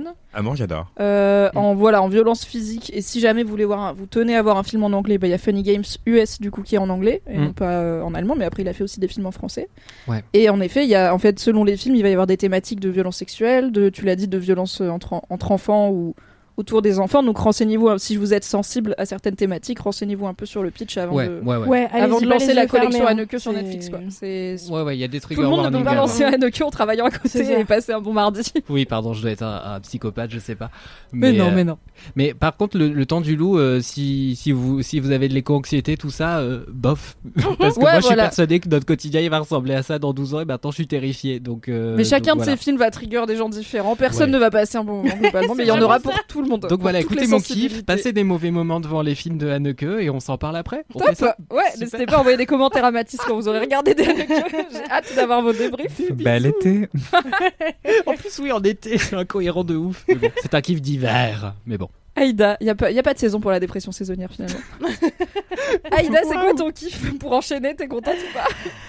Comment rebondir là-dessus? En plus, maintenant, enfin, tu sais, vu qu'Anneke, ça a traumatisé tout le monde. Moi, je suis un peu dans mes trucs de Ah putain, je me rappelle de cette scène qui était affreuse et tout. Je suis désolé de Euh, trigger tout le J'ai un monde. ou deux euh, effets sonores de Funny Games. C'est même pas tant Ah. le visuel, c'est le son où je suis là. C'est dur. Grave. Moi, le Isabelle Huppert avec le, le, le piano et Mm. toutes les tortures qu'elle fait, Ah, le ouais. sadomasochisme et tout. Ah, horrible. Anyway, Donc, Aïda, mon kiff. euh, mon soleil kiff. de cette rédaction, lumière de cette salle de tournage. Quel est ton kiff? En plus, je suis arrivée grognon de ouf. Je suis pas du tout dans un mode soleil ou quoi que ce soit. Mais je vais essayer de me rappeler les bons moments que j'ai passés ce week-end grâce à mon kiff. Euh, j'ai hésité. En vrai, je sais pas quel kiff je vais faire euh, là tout de suite, mais je pense que mon kiff, ça va être d'aller au musée à Paris au mois d'août quand il y a personne. Ah, mais je croyais qu'il y avait Euh, du coup les touristes. Bah ouais, mais il y en a pas tant que ça. Ok. Puis, tu sais, ça dépend des musées. Mais les touristes, ils... enfin, tu vois, quand les cartels Ouais, ou les le infos sont en français, euh, bah, ils en tirent pas grand-chose. Donc, en fait, euh, t'as des musées qui vont être très très touristiques, qui vont être blindés de monde. Et après, il y en a d'autres euh, qui vont être un peu plus chill. Genre le musée de la cuillère, quoi. Hey, I'm Ryan Reynolds. Recently, I asked Mint Mobile's legal team if big wireless companies are allowed to raise prices due to inflation. They said yes. And then when I asked if raising prices technically violates those onerous two year contracts, they said, What the f are you talking about, you insane Hollywood ass? F- So to recap, we're cutting the price of Mint Unlimited from $30 a month to just $15 a month. Give it a try at mintmobile.com slash switch. $45 upfront for three months plus taxes and fees. Promo rate for new customers for limited time. Unlimited more than 40 gigabytes per month. Slows. Full terms at mintmobile.com. Ça existe ou pas Parce que si ça C'est sûr que ça vais de existe. ouf. C'est obligé que ça existe. Donne-moi l'adresse. Je pense pas que c'est à Paris. c'est quoi Je vais googler. T'as fait quoi comme musée ce week-end Euh, ce week-end, je suis allée au Muséum d'histoire naturelle, euh, qui est un. Trop un bien, je l'ai endroit- fait il y a un mois. C'était trop bien. C'est trop bien, hein J'adore. Au jardin des plantes là. Grave. Trop bien. Et, euh, et c'est juste à côté de chez moi. C'est un endroit où j'ai envie d'aller depuis grave longtemps et j'ai toujours la flemme et juste euh, il y a toujours la queue devant et tout. Donc moi je vais au truc. Je vais dans le jardin des plantes euh, l'hiver quand ils font des dinosaures en loupiote là multicolores et, euh, et je vais voir ça avec les enfants. Tu vois. Alors, un truc de Grave. pauvre là. Mais non, c'est mais trop bien. en plus c'est payant, c'est pas un truc de pauvre, mais c'est des juste que c'est un dinosaures en truc d'enfant. loupiote. C'est trop Ah, bien. moi, en vrai, c'est magique. En mode fête des Lumières à Lyon ou c'est c'est quoi le, le bail avec les Bah, dinosaures en gros- C'est des gros animaux euh, lumineux qui sont disséminés partout dans le parc. Genre, des fois ils sont C'est gonflables. hyper poétique. Des fois ils sont faits en guirlande un peu sur des arcs, un peu comme des animaux en haie, tu vois. C'est En vrai, ça. c'est beau de ouf. hein. Des fois, ils font des, des arches de, de dinos et tout. Enfin, tous les ans, c'est une thématique différente. Euh, Il y avait une, une année où c'était les animaux sous-marins, enfin le monde euh, aquatique, quoi. Donc c'était trop cool. Euh, Il y a une année, bah, je crois que la dernière, là, c'était l'évolution. Donc t'avais plein de. Bah, justement, il y avait des dinosaures, t'avais des premières formes de vie et ça arrivait un petit peu à la fin jusqu'aux primates. Il y a eu une année, c'était les espèces en voie de disparition. Et du coup, c'est je crois que ça fait trois ans que ça existe, du coup, voilà, j'y suis allée à chaque fois. Oui, bah on est dans les quartiers riches de Paris et oui, ils te font payer pour voir des trucs dans Ouais. un parc qui est déjà là. Tu pourrais juste marcher dans le parc. Donc mais le parc est fermé le temps de l'expo il y a une es- non, il y a un es- je crois que c'est il y a un espace dans le parc. Ah. En fait, c'est dans tout le parc, mais c'est juste que ça devient euh, visuellement intéressant à partir du moment où il fait nuit et donc où le parc est censé être fermé parce que les parcs à Paris ils ferment euh, quand la nuit Mmh. tombe quoi. Smart. Du coup, tu peux aller au jardin des plantes la journée et voir les trucs mais ils sont pas illuminés, du coup tu vois pas grand-chose. Et la nuit, bah tu dois payer ton entrée, euh, je sais plus, je crois que c'était une dizaine d'euros quand même donc c'est un peu cher en vrai Hmm. pour un, un tour de parc, mais il y a plein de trucs à voir, c'est très rigolo. Et bref, d'habitude, c'est ce que je fais. Euh, car j'ai 8 ans et j'ai la flemme de faire la queue pour les musées, mais faire la queue pour euh, des dinosaures euh, multicolores, ça, ça va. Et là, je me suis dit, allez, c'est le mois d'août, let's go. C'est même pas vrai, je mens. C'est mon mec qui m'a dit, allez Aïda, je t'emmène quelque part, et qui a décidé de réaliser mon rêve. Parce que- Oh, c'était si près de chez vous ton rêve. Parce qu'en fait, en ce moment, il fait que se foutre de ma gueule en disant que tous mes rêves, ils sont super faciles à réaliser. Parce que Tant tous mieux. les trucs qui sont un peu durs à réaliser, moi, j'estime que c'est des projets. Je fais des rétro-planning et tout. Genre, aller au Groenland, c'est pas un rêve, c'est un projet. Mais Dormir aller au musée à côté de chez moi où j'ai la flemme, bah, c'est plus mon rêve parce que je sais que j'ai moins de chances de le faire. un jour. Ok, c'est confus mais d'accord. Je sais pas, j'ai un peu un rêve d'aller à la foire du trône aussi, ce qui est un rêve très facile à réaliser, mais bon, euh, je sais pas. Et apparemment, c'est nul et il faut pas y aller. Je pense que tu vas détester mais j'ai envie d'avoir ton débrief de la foire du trône. C'est exactement ce qui va se passer. Un article sur mademoiselle.com. Je rêvais d'aller à la foire du trône. Le seul avis qui compte sur la foire du trône, Je putain. regrette. je regrette d'être née. Euh, donc bref, je suis donc allée en sa compagnie au Muséum d'histoire naturelle qui se trouve au Jardin des Plantes, à l'arrêt Gare d'Austerlitz du RERC ou euh, quai de la Râpée Tu m'as peur, du ouais. métro 5. Est-ce que t'as juste oublié ce que tu vas raconter après? Et tu meubles? Bah, il y a des squelettes, il y a des animaux, je sais pas, c'est super quoi. Euh, C'est quoi l'expo en ce moment que t'as vu? Alors, il y a deux types d'expos, trois types d'expos pour être exact. Il y a l'expo permanente, où là, bah, c'est un muséum d'histoire naturelle, donc il y a beaucoup de squelettes. Pardon, le ventilateur vient de me mettre à poil. Aïda est en robe face au ventilateur. Je vous laisse Exactement. déduire Tu as la fait suite. une Marilyn. C'était très distingué. Je suis désolée. Non, c'est pas grave. Euh, On a vu ton string Angleterre. si seulement j'avais eu un string Angleterre, ça aurait été bien Bah, plus cool. Putain. Avec des perles à cab. Avec à fait. perles, la paillette et à papillon. Euh, toujours est-il que dans un muséum d'histoire naturelle, il y a des squelettes d'animaux très gros, par exemple des squelettes de baleines qui sont très impressionnants. Il y a des animaux empaillés, ce qui n'est pas le délire de tout le monde, mais qui est le mien malgré moi. Euh, parce que Bah, je c'est quand même ouf d'être à côté d'une girafe et d'être là. Putain, ça fait cette taille une girafe. Genre, c'était une vraie girafe. Genre, une girafe, c'est ça quoi. Oui, mais genre un renard empaillé chez toi, c'est moins drôle. Bah, je le mettrais pas chez moi. Voilà. Mais mes grands-parents, ils en avaient, tu vois.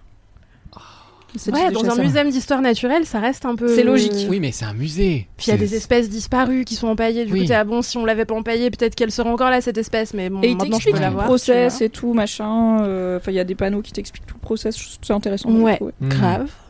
Euh, et il y avait des parties des expositions qui se faisaient en réalité augmentée ou en réalité virtuelle. Ouais, en VR, je crois. Euh, J'ai pas fait ça. Bah là, il y en avait une en mode euh, t'es en réalité virtuelle totale et t'es une femme de une femme préhistorique et tu vas à la chasse et tout. Que moi j'ai pas fait parce que il y avait genre six mois de réservation pour ce truc. Apparemment tout le monde est à fond là-dessus et tout le monde y va.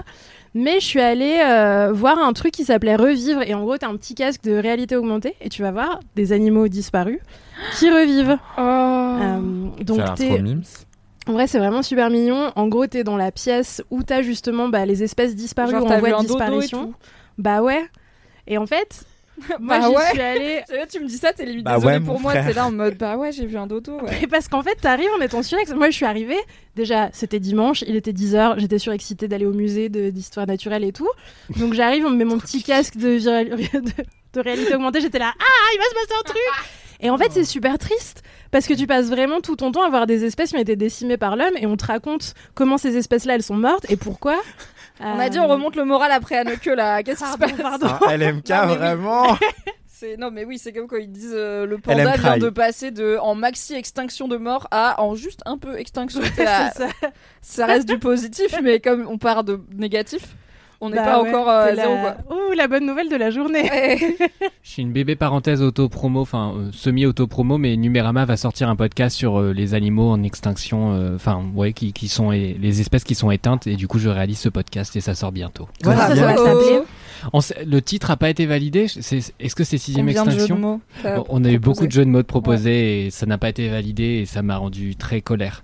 Aïda, J'irai écouter ce podcast en chialant et en pensant au dodo que j'ai vu dans la réalité augmentée. Euh, donc voilà, ça commence, euh, ça commence, c'était plein d'excitation. Et puis en vrai, c'est hyper marrant d'être dans une pièce de musée avec des animaux donc empaillés du coup que tu vois dans des vitrines qui s'animent dans ton casque de réalité augmentée. Donc tu lèves la tête, tu vois des oiseaux qui volent, tu baisses la tête, tu vois une tortue qui s'allonge le cou super haut pour aller grignoter des feuilles et tout. C'est vraiment juste cool. pour faire ça en vrai. C'est vraiment un moment cool. Euh, tu te balades donc euh, dans cette pièce des animaux euh, en voie de- d'extinction. Tu vois des animaux marins qui nagent dans l'air comme ça devant toi et qui se baladent. Et en fait, tu vas les suivre de coin en coin et de vitrine en vitrine pour euh, voilà voir tous ces animaux morts. Et du coup, à la fin, tu pleures. mon kiff c'est d'aller voir Je des animaux morts. Je suis arrivée de super bonne humeur. À la fin, j'avais envie de chialer.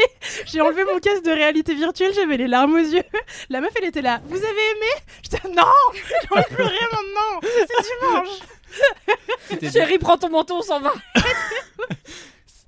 C'est nul ton cadeau. c'était bien fait au moins Ah, c'était. Bah, c'est semi bien fait au sens où la manière dont les animaux se meuvent dans l'espace Ouais. est bien faite. Ok. Euh, c'est pas de la. Enfin, c'est pas hyper réaliste. Tu Bah, vois. la réalité augmentée, j'ai l'impression que c'est toujours un peu cheapo. C'est ça, sauf si c'est tu Pokémon Go, tu la vois. thune. Ouais, voilà, c'est Euh, c'est une après- surimpression euh, qui prend pas trop en compte les volumes, euh, les ombres, les surfaces, les machins. C'est ça. Après, par contre, t'as des bonnes échelles de taille, donc c'est cool de voir qu'un Mm. dodo, en fait, c'est grand, tu vois. Oui. Je dis, mais en fait, un dodo, ça fait, la- enfin, ça arrive à gros mes dodo. genoux, c'est un gros dodo. Oui.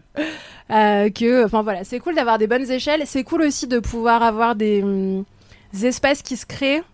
Euh, tu vois, dans la pièce du musée, quand tu lèves la tête, ben, en fait, tu vas avoir euh, des arbres et des cailloux qui vont sortir du mur, et là, tu vas avoir des animaux qui se baladent dessus avec le bruit aussi, tu vois. Donc, ça reste quand même un truc immersif, même si c'est pas hyper réaliste, et hyper agréable à regarder, même si c'est pas, euh, voilà, les, les pingouins que- du début là, qui sont morts depuis des centaines d'années, ils sont pas super pingouinesques. Ils sont plus Pokémonesques. Mais c'est fun et c'est C'est cool. chouette aussi. Euh, et donc voilà, je suis sortie de ce truc-là euh, en ayant envie de pleurer. Après, je suis allée voir des os de baleine, c'était vachement bien.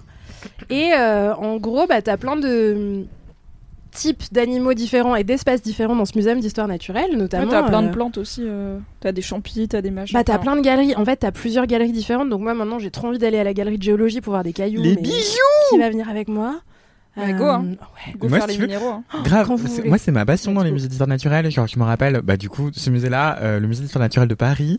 Attendez, je vais articuler. Et euh, en gros, c'était vraiment euh, l'an dernier, je crois, en 2021, de mai au mois d'août 2021, il y avait une expo qui s'appelait Pierre Précieuse en collaboration avec la maison de haute joaillerie euh, Van Cleef et Arpels. Et euh, justement, j'ai eu avait, trop la euh, flemme, je l'ai pas fait. J'ai envie qu'il fasse un film où on fait un braquage à l'expo, Pierre. Ah, ce serait génial. Et euh, effectivement, moi, c'est des expos qui me passionnent, genre les minéraux, les minéraux, les pierres précieuses, les pierres fines, on ne dit plus semi-précieuses. Euh, vraiment, c'est, je trouve ça extraordinaire. Et le musée d'histoire nat de Londres aussi, extraordinaire à ce niveau-là. euh, Et euh, j'adore. Et les bijoux, les expos bijoux, c'est un autre moyen, une autre porte d'entrée euh, vers les musées d'histoire naturelle. Euh, Si vous n'êtes pas fan des animaux empaillés, de la taxidermie et des os, bah il y a aussi des belles pierres. Oui, c'est ça, c'est que le Muséum d'histoire naturelle de Paris, c'est un ensemble de plein de galeries différentes qui sont toutes réunies au même endroit. Donc c'est dans le jardin des plantes, ce qui fait qu'il y a plein de choses autour de la faune et la flore. Il y a une serre tropicale, il y a euh, des galeries qui sont spécialisées plutôt en paléontologie, archéologie, où vous allez voir des vieilles choses. Et il y a la galerie de Le l'évolution. terme technique des vieilles choses. des vieux machins. J'ai pas envie de dire des bêtises de l'heure du Crétacé. En vrai, j'en sais rien, tu vois. Oui. du Crétacé. Des fossiles, quoi, vous l'avez, quoi. Des, des vieux machins, quoi. Et des os de dinosaures, peut-être. Et oui, et je n'y suis pas encore allée, mais j'irai bientôt. Euh, et donc, il y a la galerie de l'évolution au milieu, qui est celle donc, où moi je suis allée, où tu as plein d'animaux différents et plein de, hum, de choses, euh, en vrai, assez techniques et assez cool sur la théorie de l'évolution, euh, sur la manière dont les anatomies des différents animaux se rejoignent, se recoupent et tout. Donc c'est assez cool parce que tu as des parties vraiment pour enfants où juste tu vas faire euh, poète poète euh, devant le beluga. Et il y a des, des parties qui sont quand même stimulantes aussi intellectuellement et où tu apprends plein de trucs et où tu vois plein de choses que t'as pas l'occasion de voir. Euh, C'était un excellent dimanche, surtout parce que le musée était assez vide. J'ai découvert que les touristes se levaient tôt et que du coup, vraiment, à partir de midi, il y avait plus personne. Ah bah, à ils vont manger, ouais. C'est le bon plan d'y aller entre midi et deux. bah ouais, c'est ça. Et, euh, et donc c'était tout vide, c'était trop bien. Euh, je vous recommande ça si vous passez à Paris cet été et que vous avez envie d'aller voir un truc un peu marrant. Oui, Euh, et dans tous et les de cas, pleurer. euh, dans beaucoup de grandes villes, il y a des musées d'histoire naturelle, donc il y Ouais, en en a sûrement vrai, il y en a un plus près de vous si jamais vous êtes Ouais. loin de Paris. Le musée De des ouf. Confluences à Lyon est assez zinzin. Oui, voilà, il y en a un ouais, c'est vrai qu'il est euh, bien aussi, il y en a pas mal. des confluences. Par contre, je suis désolée, euh, c'est compliqué en ce moment d'aller au musée de la cuillère parce qu'il est en Russie, à 1000 km à l'est Ah de non. Moscou. Voilà. Mais il euh, existe. Si jamais vous écoutez ce podcast dans très longtemps et qu'il n'y a plus la guerre, euh, c'est bien, mais actuellement, sachez qu'on est en 2022, donc on va peu en vacances en Russie. Voilà, cet été. Pour voir le musée de la J'ai cuillère. raté le musée de la Ou cuillère. quand même, euh, écoute, euh, plus de 5000 objets de formes et de matériaux divers en provenance de toutes les époques et de 80 pays. Incroyable ou pas? À Nitva, en Russie, vous le saurez. Merci. Aïda. Merci ce à vous d'avoir euh, écouté avec mon une kiff. phase déprimante au milieu, mais ça remonte à la fin. On est sur une bonne énergie. Anthony, Alors que moi, rien du tout. Un quel est ton kiff? Eh, Je voulais juste euh, ajouter un truc sur les musées. C'est aussi un des espaces très très bien ventilés, voire climatisés. Oui. Mm. Donc profitez-en, surtout qu'il fait chaud en ce moment. Si vous le pouvez, si ça vous intéresse, allez dans les musées aussi pour la fraîcheur. Carrément. Et a priori, on va pas vous foutre dehors. Vous pourrez rester euh, sur un petit banc euh, un bon moment, quoi. Et pardon. Non, mais d'ailleurs, euh, la galerie de l'évolution est très très belle et euh, pour des questions de lumière, elle est fermée, enfin on voit pas l'extérieur. Par contre, il y a des dalles qui reproduisent des météos différentes.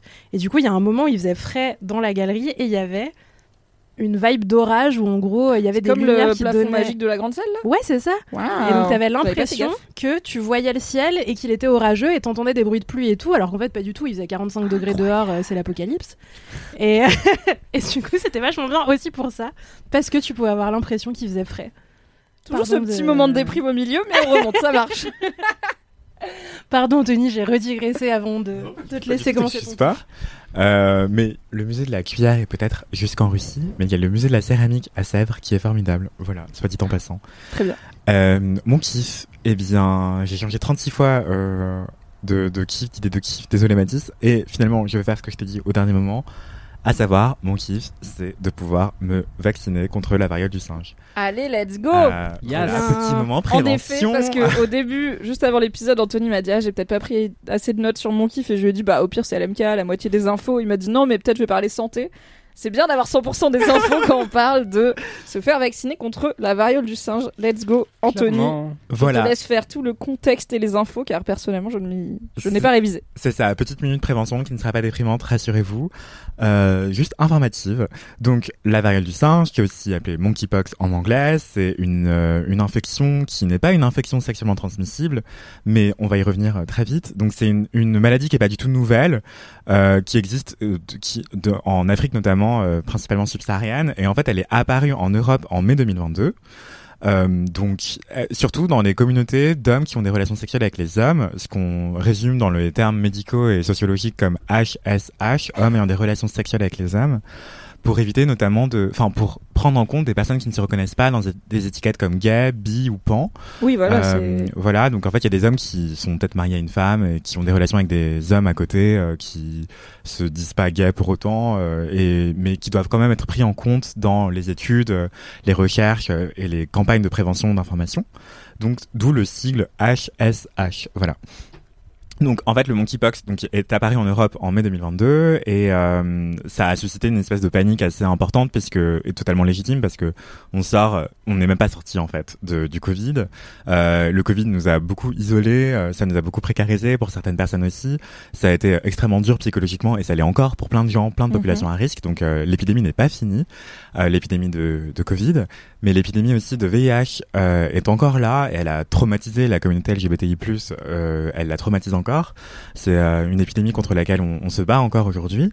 Euh, et qui est relativement sous contrôle en, en Europe continentale, mais euh, ça, il faut rester vigilant et vigilante par rapport au VIH. Et donc le monkeypox a beaucoup touché cette communauté de, de personnes HSH, mais pas que. Il y a aussi beaucoup de personnes trans qui sont concernées, de femmes euh, travailleuses du sexe, de, de travailleurs et travailleuses du sexe en général. Et euh, pourquoi est-ce que ça a beaucoup touché les personnes euh, HSH Pour plein de raisons différentes, mais notamment le fait que c'est des personnes, pour euh, certaines d'entre elles, qui ont plusieurs partenaires dans des périodes très rapprochées. Donc ça peut être euh, pour X, Y raison et ça les regarde. Mais euh, voilà, en, en- pour la faire courte, en gros, la variole du singe donc concerne les populations les plus exposées, les, euh, les personnes qui sont travailleuses du sexe, les personnes trans, les personnes multipartenaires et surtout les personnes HSH. Et euh, il faut savoir qu'on a un vaccin qui est très efficace, qui existe euh, qui- en France et dans plein de pays d'Europe. Euh, donc ce vaccin, le truc c'est que il est très très difficile d'accès parce qu'il y a très peu de centres de vaccination. Il y a aussi euh, très peu de personnel apte, habilité à vacciner parce qu'en fait, euh, contrairement au Covid où il y a des infirmiers qui pouvaient vacciner et des infirmières, euh, voire certains pharmaciens, euh, eh bien là, c'est pour l'instant tout le monde n'est pas habilité à le faire. Il y a très peu de soignants et de soignantes qui peuvent le faire. Euh, voilà, c'est des décisions politiques qui nous échappent. Hein. On n'a pas la main là-dessus, mais des assos LGBTI+ militent pour qu'il y ait plus de personnes qui puissent euh, vacciner. Euh, comment est-ce que ça se transmet bah, Par contact physique rapproché. Euh, ça peut être euh, justement donc des échanges de salive, on s'embrasse, on couche ensemble par exemple. Ça peut être aussi la vaisselle qu'on partagerait, euh, un verre en commun, euh, une assiette en commun. Ça peut être aussi les vêtements qu'on s'échange, voire des draps si on dort ensemble par exemple, donc sans forcément avoir des relations sexuelles. Si tu dors avec un pote ou une pote qui est contaminé, bah ça peut te contaminer à ton tour. Ça peut être aussi des sex toys. Euh, voilà. Donc c'est pour ça que c'est en fait il y a plein de personnes en fait, il y a plein de personnes qui se demandent est-ce que c'est une IST, une infection sexuellement transmissible? On dit plus MST, on dit IST. Euh, eh bien, oui et non. Enfin, de facto, non, c'est pas une quoi. IST, mais euh, il s'avère que euh, statistiquement, en France, au 28 juillet 2022, parmi les 1796 cas décrits, 99% sont des hommes adultes et 96% sont des HSH. Et en fait, dans l'écrasante majorité des cas, euh, la contamination euh, procède de relations sexuelles. euh, voilà. Donc, on peut pas dire que c'est une IST, mais euh, dans les faits, la plupart des contaminations ont eu lieu suite à des rapports sexuels. Euh, mais euh, voilà. Mais Par les mots sont importants. voilà, les mots sont importants, mais en fait, ça pose plein de questions parce que il y a plein de personnes qui disent, il y a plein de personnes, surtout des personnes cis hétéros en réalité, qui disent oui, en fait, il faut pas dire que c'est une IST, ça stigmatise les personnes euh, gays, bi et pan et tout, alors que il faut dire les faits et la réalité, c'est que euh, c'est surtout dans un contexte sexuel que la, la maladie progresse et contamine. Donc voilà, il faut avoir conscience des risques et euh, la enfin le principal des risques, c'est euh, justement les, les rapports sexuels. Euh, c'est pour ça que parmi les campagnes, enfin en fait parmi les pistes de solutions possibles qui sont pas forcément des solutions, mais il y a l'abstinence. Il y a plein de gens qui se sont dit bah ok, moi je galère à me faire vacciner, donc en attendant euh, je m'abstine sexuellement. Ouais, je prends pas le risque. Je Quoi. prends pas de risque, je multiplie pas les partenaires et euh, je, je fais ceinture quoi. Euh, moi ce que j'ai fait ces deux derniers mois par exemple, sans vouloir raconter ma life. Mais voilà, parce que je galérais à trouver un, à, à accéder à un vaccin. Parce qu'en gros, la, la, la monkeypox, la vague a, est arrivée en Europe en mai 2022, en France en mai 2022. Et euh, on a pu commencer à pouvoir envisager de se faire vacciner à partir de juin. Et euh, moi, je me rappelle que mi-juin, j'ai cherché euh, sur Doctolib à me faire vacciner et tout était indisponible. Je rafraîchissais la page Doctolib plusieurs fois par heure et je pouvais toujours pas. J'ai appelé les lignes d'écoute, c'était galère au possible. Euh, elles étaient soit indisponibles, soit elles me disaient bah en fait je peux rien faire pour vous, vous n'êtes pas à risque, suffisamment à risque parce qu'en fait au début début début, euh, il fallait avoir été euh, contact, cas contact de quelqu'un qui avait vraiment été euh, diagnostiqué. Ok, ouais, du écrivaient singe. sur on va prioriser les gens ça. qui a priori sont vraiment au contact, mais bon, tu le sais pas ça. toujours quoi. Et c'est relativement normal puisque en fait, on, on- le truc aussi, c'est qu'on ne sait pas combien de doses il existe en Ah. France. Et c'est secret défense cette information-là. euh, le gouvernement ne veut pas dire, ne veut pas communiquer sur combien de doses existent en France. Il veut simplement dire, en tout cas, la seule information qu'il laisse circuler, c'est il y en a assez, vous inquiétez pas. Mais on va quand même les délivrer au compte-gouttes. Genre, du coup, tout le monde est là, genre, wesh, laissez-nous nous faire vacciner en fait. On Ouais. est là, on réclame, donnez-nous les doses, Oui, wesh. oui, oui. Bref, du coup, c'est fatigant, c'est énervant, mais pour plein de raisons, il va pas communiquer là-dessus. Parmi les hypothèses, il y a aussi le fait que ce soit. euh, euh, c'est c'est même pas une théorie du complot, hein, mais une arme biologique potentielle. euh, la, la variole, en fait, en- dans certaines guerres, dans certains conflits, tu peux envoyer une maladie et ça peut être ce genre Oui, de c'est truc-là. pas forcément malin aussi. Tous les pays du monde savent qu'on a X vaccins et que C'est ça. du coup, s'il y a plus de gens malades que ça, on est dans la C'est merde. ça. J'entends. Donc, je dis pas ça pour euh, paniquer les gens, c'est juste, en fait, il y a officiellement, il y a assez de vaccins pour les personnes euh, les plus à risque, en tout cas, en France. Euh, c'est juste que, en fait, elles peuvent pas se faire vacciner à la aussi vite qu'elles le souhaitent. Ouais, c'est quand même galère, quoi. Du coup, c'est assez galère. Et moi, je me rappelle. Et toi, t'es dans une très grande ville, t'es à Paris quoi. Donc, euh, Ouais, ouais, je me dis, euh, si t'es à la campagne et que tu veux te faire vacciner. euh, Ouais, ouais, c'est encore pire. Il y a des quoi. vaccinodromes qui ont été ouverts euh, en France euh, et dans d'autres grandes villes de France. Euh, pardon, j'ai dit. Ah, je voulais dire à Paris, excusez-moi. Et dans d'autres grandes villes de France. Ce lapsus C'est le matcha. Navré. La France, c'est Paris, c'est ça? Navré. Mais en plus, non, je suis archi pas comme ça, wesh. Et du coup, Oui. du coup, en gros, il y a des vaccinodromes qui ouvrent petit à petit, il y a des hôpitaux qui ouvrent petit à petit euh, des centres de vaccination, enfin des espaces de vaccination, mais c'est vraiment petit à petit, quoi. Genre moi, fin juin, j'ai galéré à obtenir un rendez-vous. J'ai envoyé des mails à tous les hôpitaux de Paris, et il y en a un au bout de deux semaines qui m'a répondu pour dire oui, on vous propose un créneau mi-août. Et du coup, là, on vient de me le proposer. Euh, Enfin, donc fin juin, on m'a donné un créneau pour mi-août. Et du coup, aujourd'hui, j'ai enfin eu ma première dose de vaccin à l'hôpital Saint-Antoine. Je suis phobique des piqûres, du coup, ça m'a un peu, euh, genre, éreinté d'y aller et tout. J'étais là, ouais, parlez-moi d'autre chose et tout. Donc, on a parlé de, de plein de trucs pendant qu'elle m'a piqué, euh, voilà. Et, euh, et voilà, donc merci à la personne qui m'a soigné, une médecin adorable et très efficace et très douée. Et euh, très rassurante aussi. Du Et, coup, euh, actuellement, la procédure, si on, fait, si on veut se faire vacciner, c'est d'aller sur Doctolib. Enfin, peut-être tu vas y venir, hein, désolé. Ouais, mais- c'est ça. Donc la procédure du coup euh, aujourd'hui, c'est vous pouvez obtenir un rendez-vous sur Doctolib. Mhm. Sinon, il y a des espaces de vaccination. Checkez sur euh, soit votre CJ, donc votre centre de dépistage, si vous êtes suivi, parce qu'en fait, euh, les personnes prioritaires, c'est les personnes qui prennent la PrEP notamment. Donc c'est la prophylaxie. Enfin, c'est une molécule qui qu'on peut prendre pour euh, se prémunir du VIH, d'une contamination par le VIH. Que je prends. Si vous avez des questions, n'hésitez pas à venir.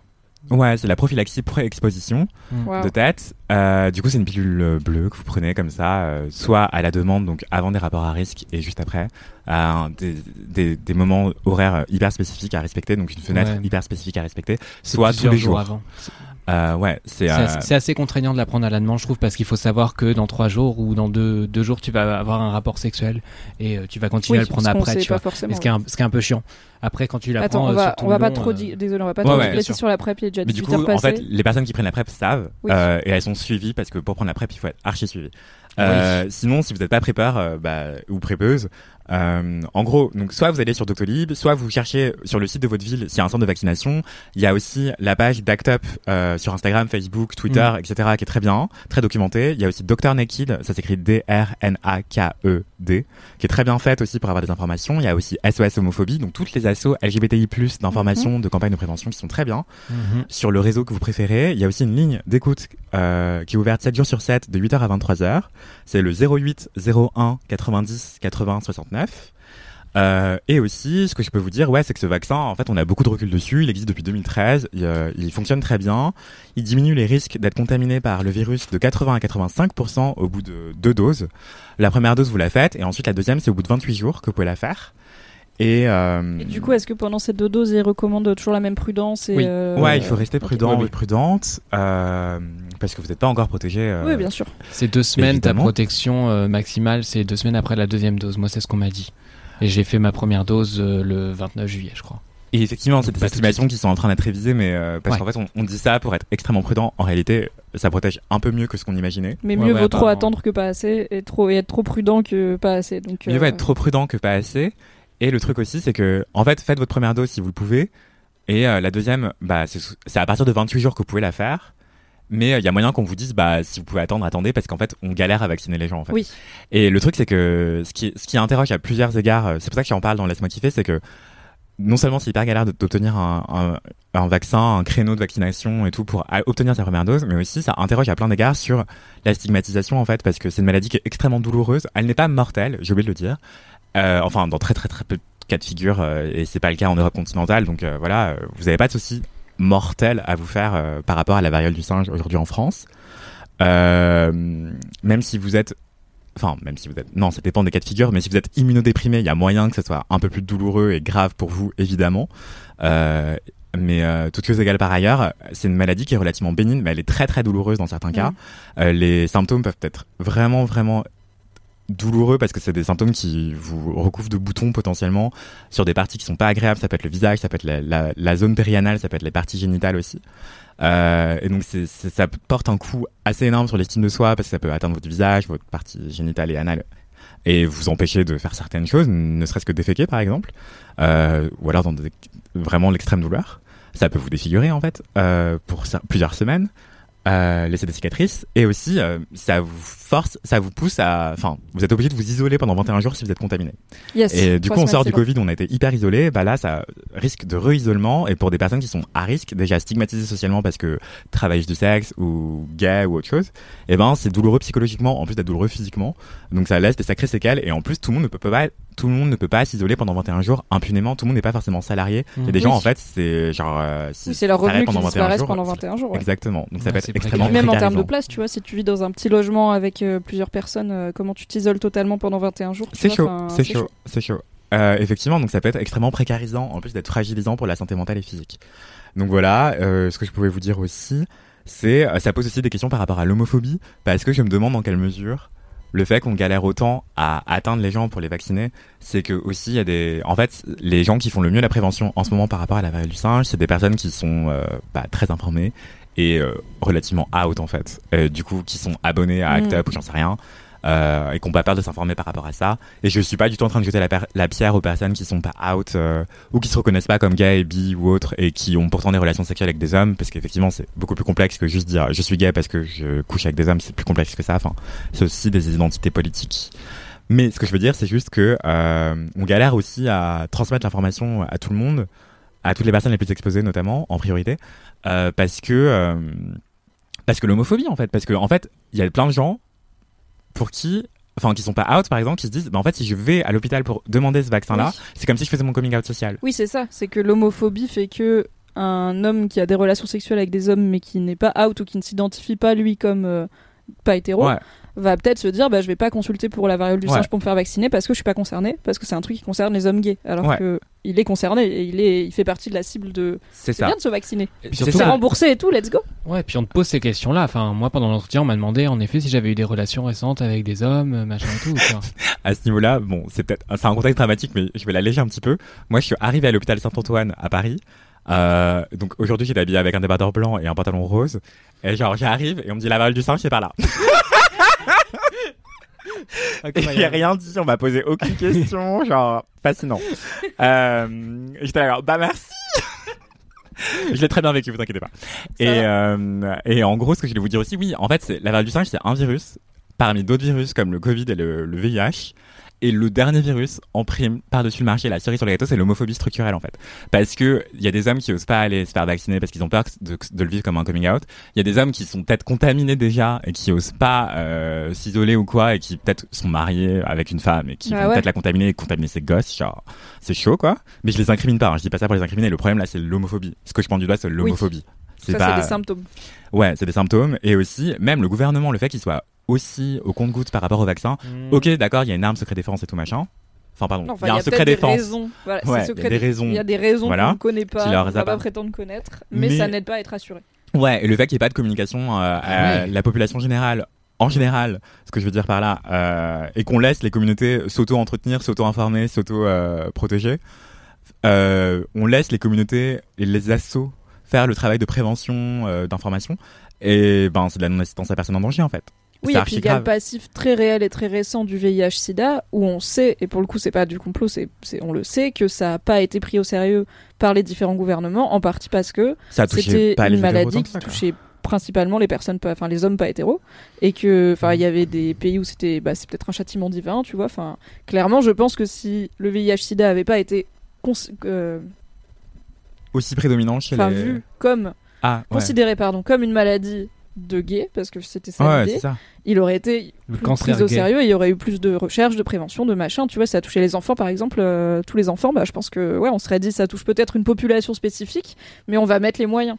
Ouais. Donc il y a ce passif qui est très récent et qui est traumatisant et comme tu dis, ça reste un traumatisme. euh, le VIH/SIDA, donc je comprends qu'il y ait ce truc de les maladies qui ont qui touchent en priorité les populations non hétéros, on va être doublement vigilant à comment le gouvernement et l'État et les États différents communiquent dessus parce que on... c'était il y a pas si longtemps que vraiment euh, les gens mouraient du sida dans l'indifférence générale quoi. Ouais, ouais, ça, il y a archi pas longtemps. Mathis, tu parlais, tu utilisais l'expression cancer gaz, c'est comme ça que ça a été appelé pendant des années et tout. Et ce que je voulais, pour boucler la boucle sur le monkeypox, la variole du singe, c'est euh, juste que on a la chance d'être en France et du coup, euh, c'est galère de- d'accéder au vaccin, mais allez-y parce que c'est gratuit si vous le pouvez. Hein.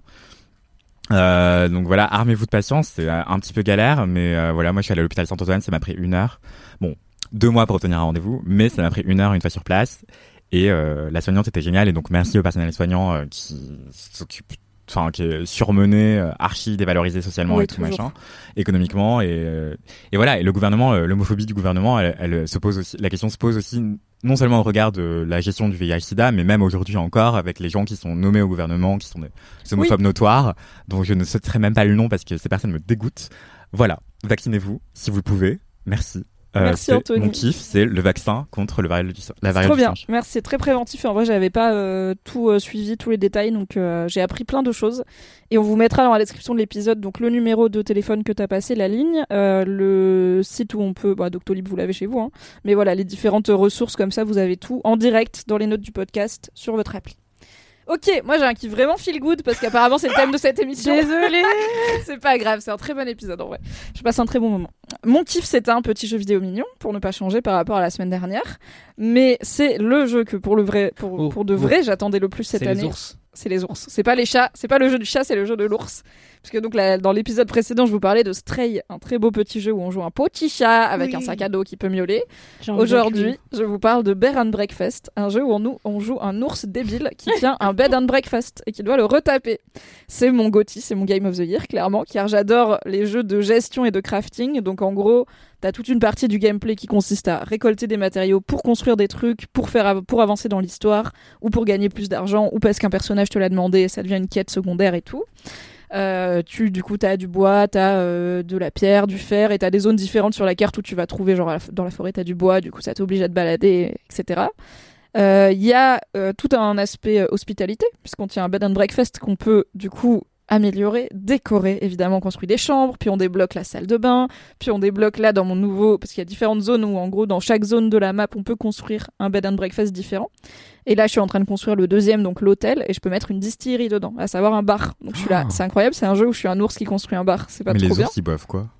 Bah en fait, c'est pour les de humains. C'est les alors ouais, il y a y a un- le l'histoire du jeu, c'est qu'on est dans une on sait pas encore trop pourquoi mais on est des animaux de la forêt euh, qui parlent et tout, et qui tous portent, portent des vêtements, sauf l'ours qu'on joue, qui est tout nu au début, qui est un peu con. hein. C'est un ours débile qui s'appelle Hank, mais il est débile comme un enfant. Genre juste, il est dessiné un peu débile, et il comprend pas tout ce qui se passe, et il oublie un peu les trucs, et il se Oh. perd. Enfin, je l'adore. Hank est les tellement précieux. Et c'est très cartoon dans les dessins. Enfin, c'est, on dirait les petites BD euh, marrantes d'Aurélien Fernandez, si vous avez la ref. Non. C'est très fun. Et euh, bah, allez googler ce qu'il fait. Il est sur Instagram. Et c'est très drôle. Il a un perso qui s'appelle Fantôme Fâché. C'est un fantôme, il est fâché. Je l'adore. Et donc t'as Hank et ses amis, euh, donc euh, t'as euh, un raccoon, donc un raton laveur, pardon, euh, une loutre, t'as différents animaux de la forêt qui décident de retaper les bed and breakfast de la forêt pour que les humains reviennent pour gagner. alors la logique du raton laveur, c'est comme ça il y aura plus d'ordures parce que le raton laveur il adore les ordures. Mm. La logique nous, du les ordures. rat obèse mafieux qui tient la déchetterie, c'est que ouais il est très rond, je l'adore, il s'appelle Anton et c'est un mafieux, c'est que à la déchetterie il y aura plus de trucs si les humains reviennent. Donc t'as un peu ce truc sous-jacent. Alors j'y ai joué 3-4 heures. Je sais pas encore combien de temps il dure. Il vient de sortir et il est dispo, info pratique, sur PC actuellement. Euh, oui. Il est même pas très cher, il est à 17, balles, je crois, sur Steam. Ah bah oui, les jeux vidéo, ça coûte de l'argent. Mais après, tu payes 17 euros pour des heures de fun. Genre potentiellement des centaines d'heures de fun, tu vois. Euh, il sera dispo sur Switch quand il sera en. Là, il est en early access, donc il y a encore un peu des bugs et tout, mais quand il sera fini, il sera dispo sur Switch et PlayStation. Et voilà, il coûte pas très cher et est très fun et donc euh, dans, les différents bed and breakfast tu peux as des spécificités. Là je construis une distillerie par exemple. Euh, ensuite euh, j'imagine que je pourrais construire plein d'autres choses. Et j'ai repéré un bâtiment vide et désaffecté qui s'appelle le restaurant que je vais donc pouvoir réhabiliter. Donc ça veut dire qu'il y aura une mécanique de cuisine dedans. Donc je suis au bout de ma vie. Je n'attends que ça.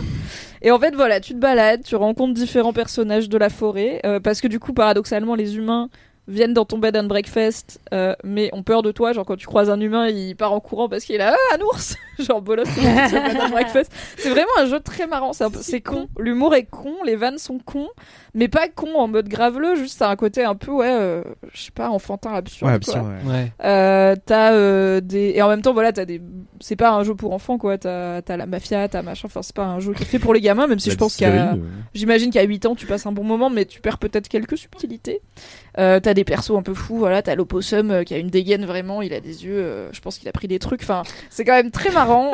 Les persos ont tous des têtes un peu cons c'est des animaux un peu cons tu construis des trucs, tu te balades, y a, tu peux pas perdre, c'est pas possible, tu peux pas mourir, il y a pas de combat, c'est vraiment un jeu mimicore. Par contre, ça finit par être intense parce que tu cours partout en mode, ok, il me faut tant de bois pour faire le comptoir pour tel hôtel, après il faut que j'aille à l'autre, que je check out les gens, que je check in des nouvelles personnes qui ont des exigences, genre moi je veux une chambre qui a tel niveau de décoration et tout, c'est un jeu de gestion. Et moi j'aime les jeux de gestion et les jeux de crafting et les ours, du coup je suis ravie, et comme en plus il y a des blagues débiles et que c'est dans une forêt, c'est encore mieux. Donc Hmm. c'est ma passion du moment, je le savais. Euh, mais souvent j'attends des jeux vidéo. C'est quand même un genre qui est assez à la mode, le mignon crafting gestion, depuis le succès notamment de Stardew Valley, qui est un très bon exemple du genre. Et il y en a beaucoup qui sont un peu décevants. Du coup celui-là, pour l'instant, c'est un kiff. Et il a une vraie identité et un vrai sens de l'humour, ce qui est un- une cerise bien. sur le gâteau. Donc franchement, Bear and Breakfast, il n'y a pas besoin de savoir jouer aux jeux vidéo. faut juste savoir se déplacer et cliquer sur des trucs. Non, mais faut aimer la logistique quand même. Ah oui, oui, oui. Faut aimer, faut Ma être un peu. Marie Kondo, tu vois. Ah Faut aimer ce moment où tu vides tout ton armoire et tu mets tout dans des petites piles et t'es là. Ça a du sens. tu sais que ça va pas durer, C'est mais toi ça a qui du l'as sens. fait ce jeu. Ouais, il est- je l'ai un peu commandé à l'univers, C'est je pense. incroyable. Oh. J'ai dû, euh, voilà, j'ai dû gagner des bons puntos de karma pour qu'un studio quelque part se dise, vas-y, un ours qui tient un bed and breakfast, c'est marrant ou pas Mais non, mais à, on ça l'appellerait à Bear ce and stade, on dirait. Mais, mais c'est- en plus, c'est un excellent titre, c'est un jeu de mots. Oui. Déjà, bravo. Mais on dirait que c'est une personne qui a écouté Laisse-moi kiffer, qui écoutait l'équipe de Mini, qui prenait des notes. Ce serait le meilleur commentaire de ma cool. vie si quelqu'un m'envoyait un DM pour dire j'ai créé Bear and Breakfast C'est pour moi l'ours Ce serait jeu. un peu creepy aussi, mais franchement j'y vais. Que Euh, c'est français? Non, non, c'est pas français. quand même. Ouais. Euh, mais il est, il est dispo en français, il est traduit en français. Petite info auto-promo, si vous voulez avoir un aperçu de Bear and Breakfast, j'ai joué sur ma chaîne Twitch que j'ai lancée, MYMYHGL. Oh. Euh, Il y a le replay, donc euh, voilà, si vous voulez avoir une petite idée du jeu, merci, je suis très contente. Si vous voulez avoir une petite idée du jeu avant de mettre euh, les 17 euros qu'il coûte, euh, n'hésitez pas à jeter un œil et euh, vous me verrez crier fort à chaque fois qu'il se passe un truc en faisant Ah, c'est un castor Voilà. Le bûcheron, c'est un castor, évidemment, je l'adore. Merci à tous et à toutes pour cet épisode de Laisse-moi kiffer qui a mis du temps à démarrer parce qu'on a eu des bugs techniques, mais qui était, ma foi, très sympa, Mm. très culture. Oui, j'ai aimé tout ce qui s'est passé. On vous donne rendez-vous jeudi prochain, bien sûr, pour un nouvel épisode. En attendant, vous pouvez nous retrouver sur nos comptes Instagram respectifs qui sont dans la description ou sur le compte Instagram Laisse-moi kiffer.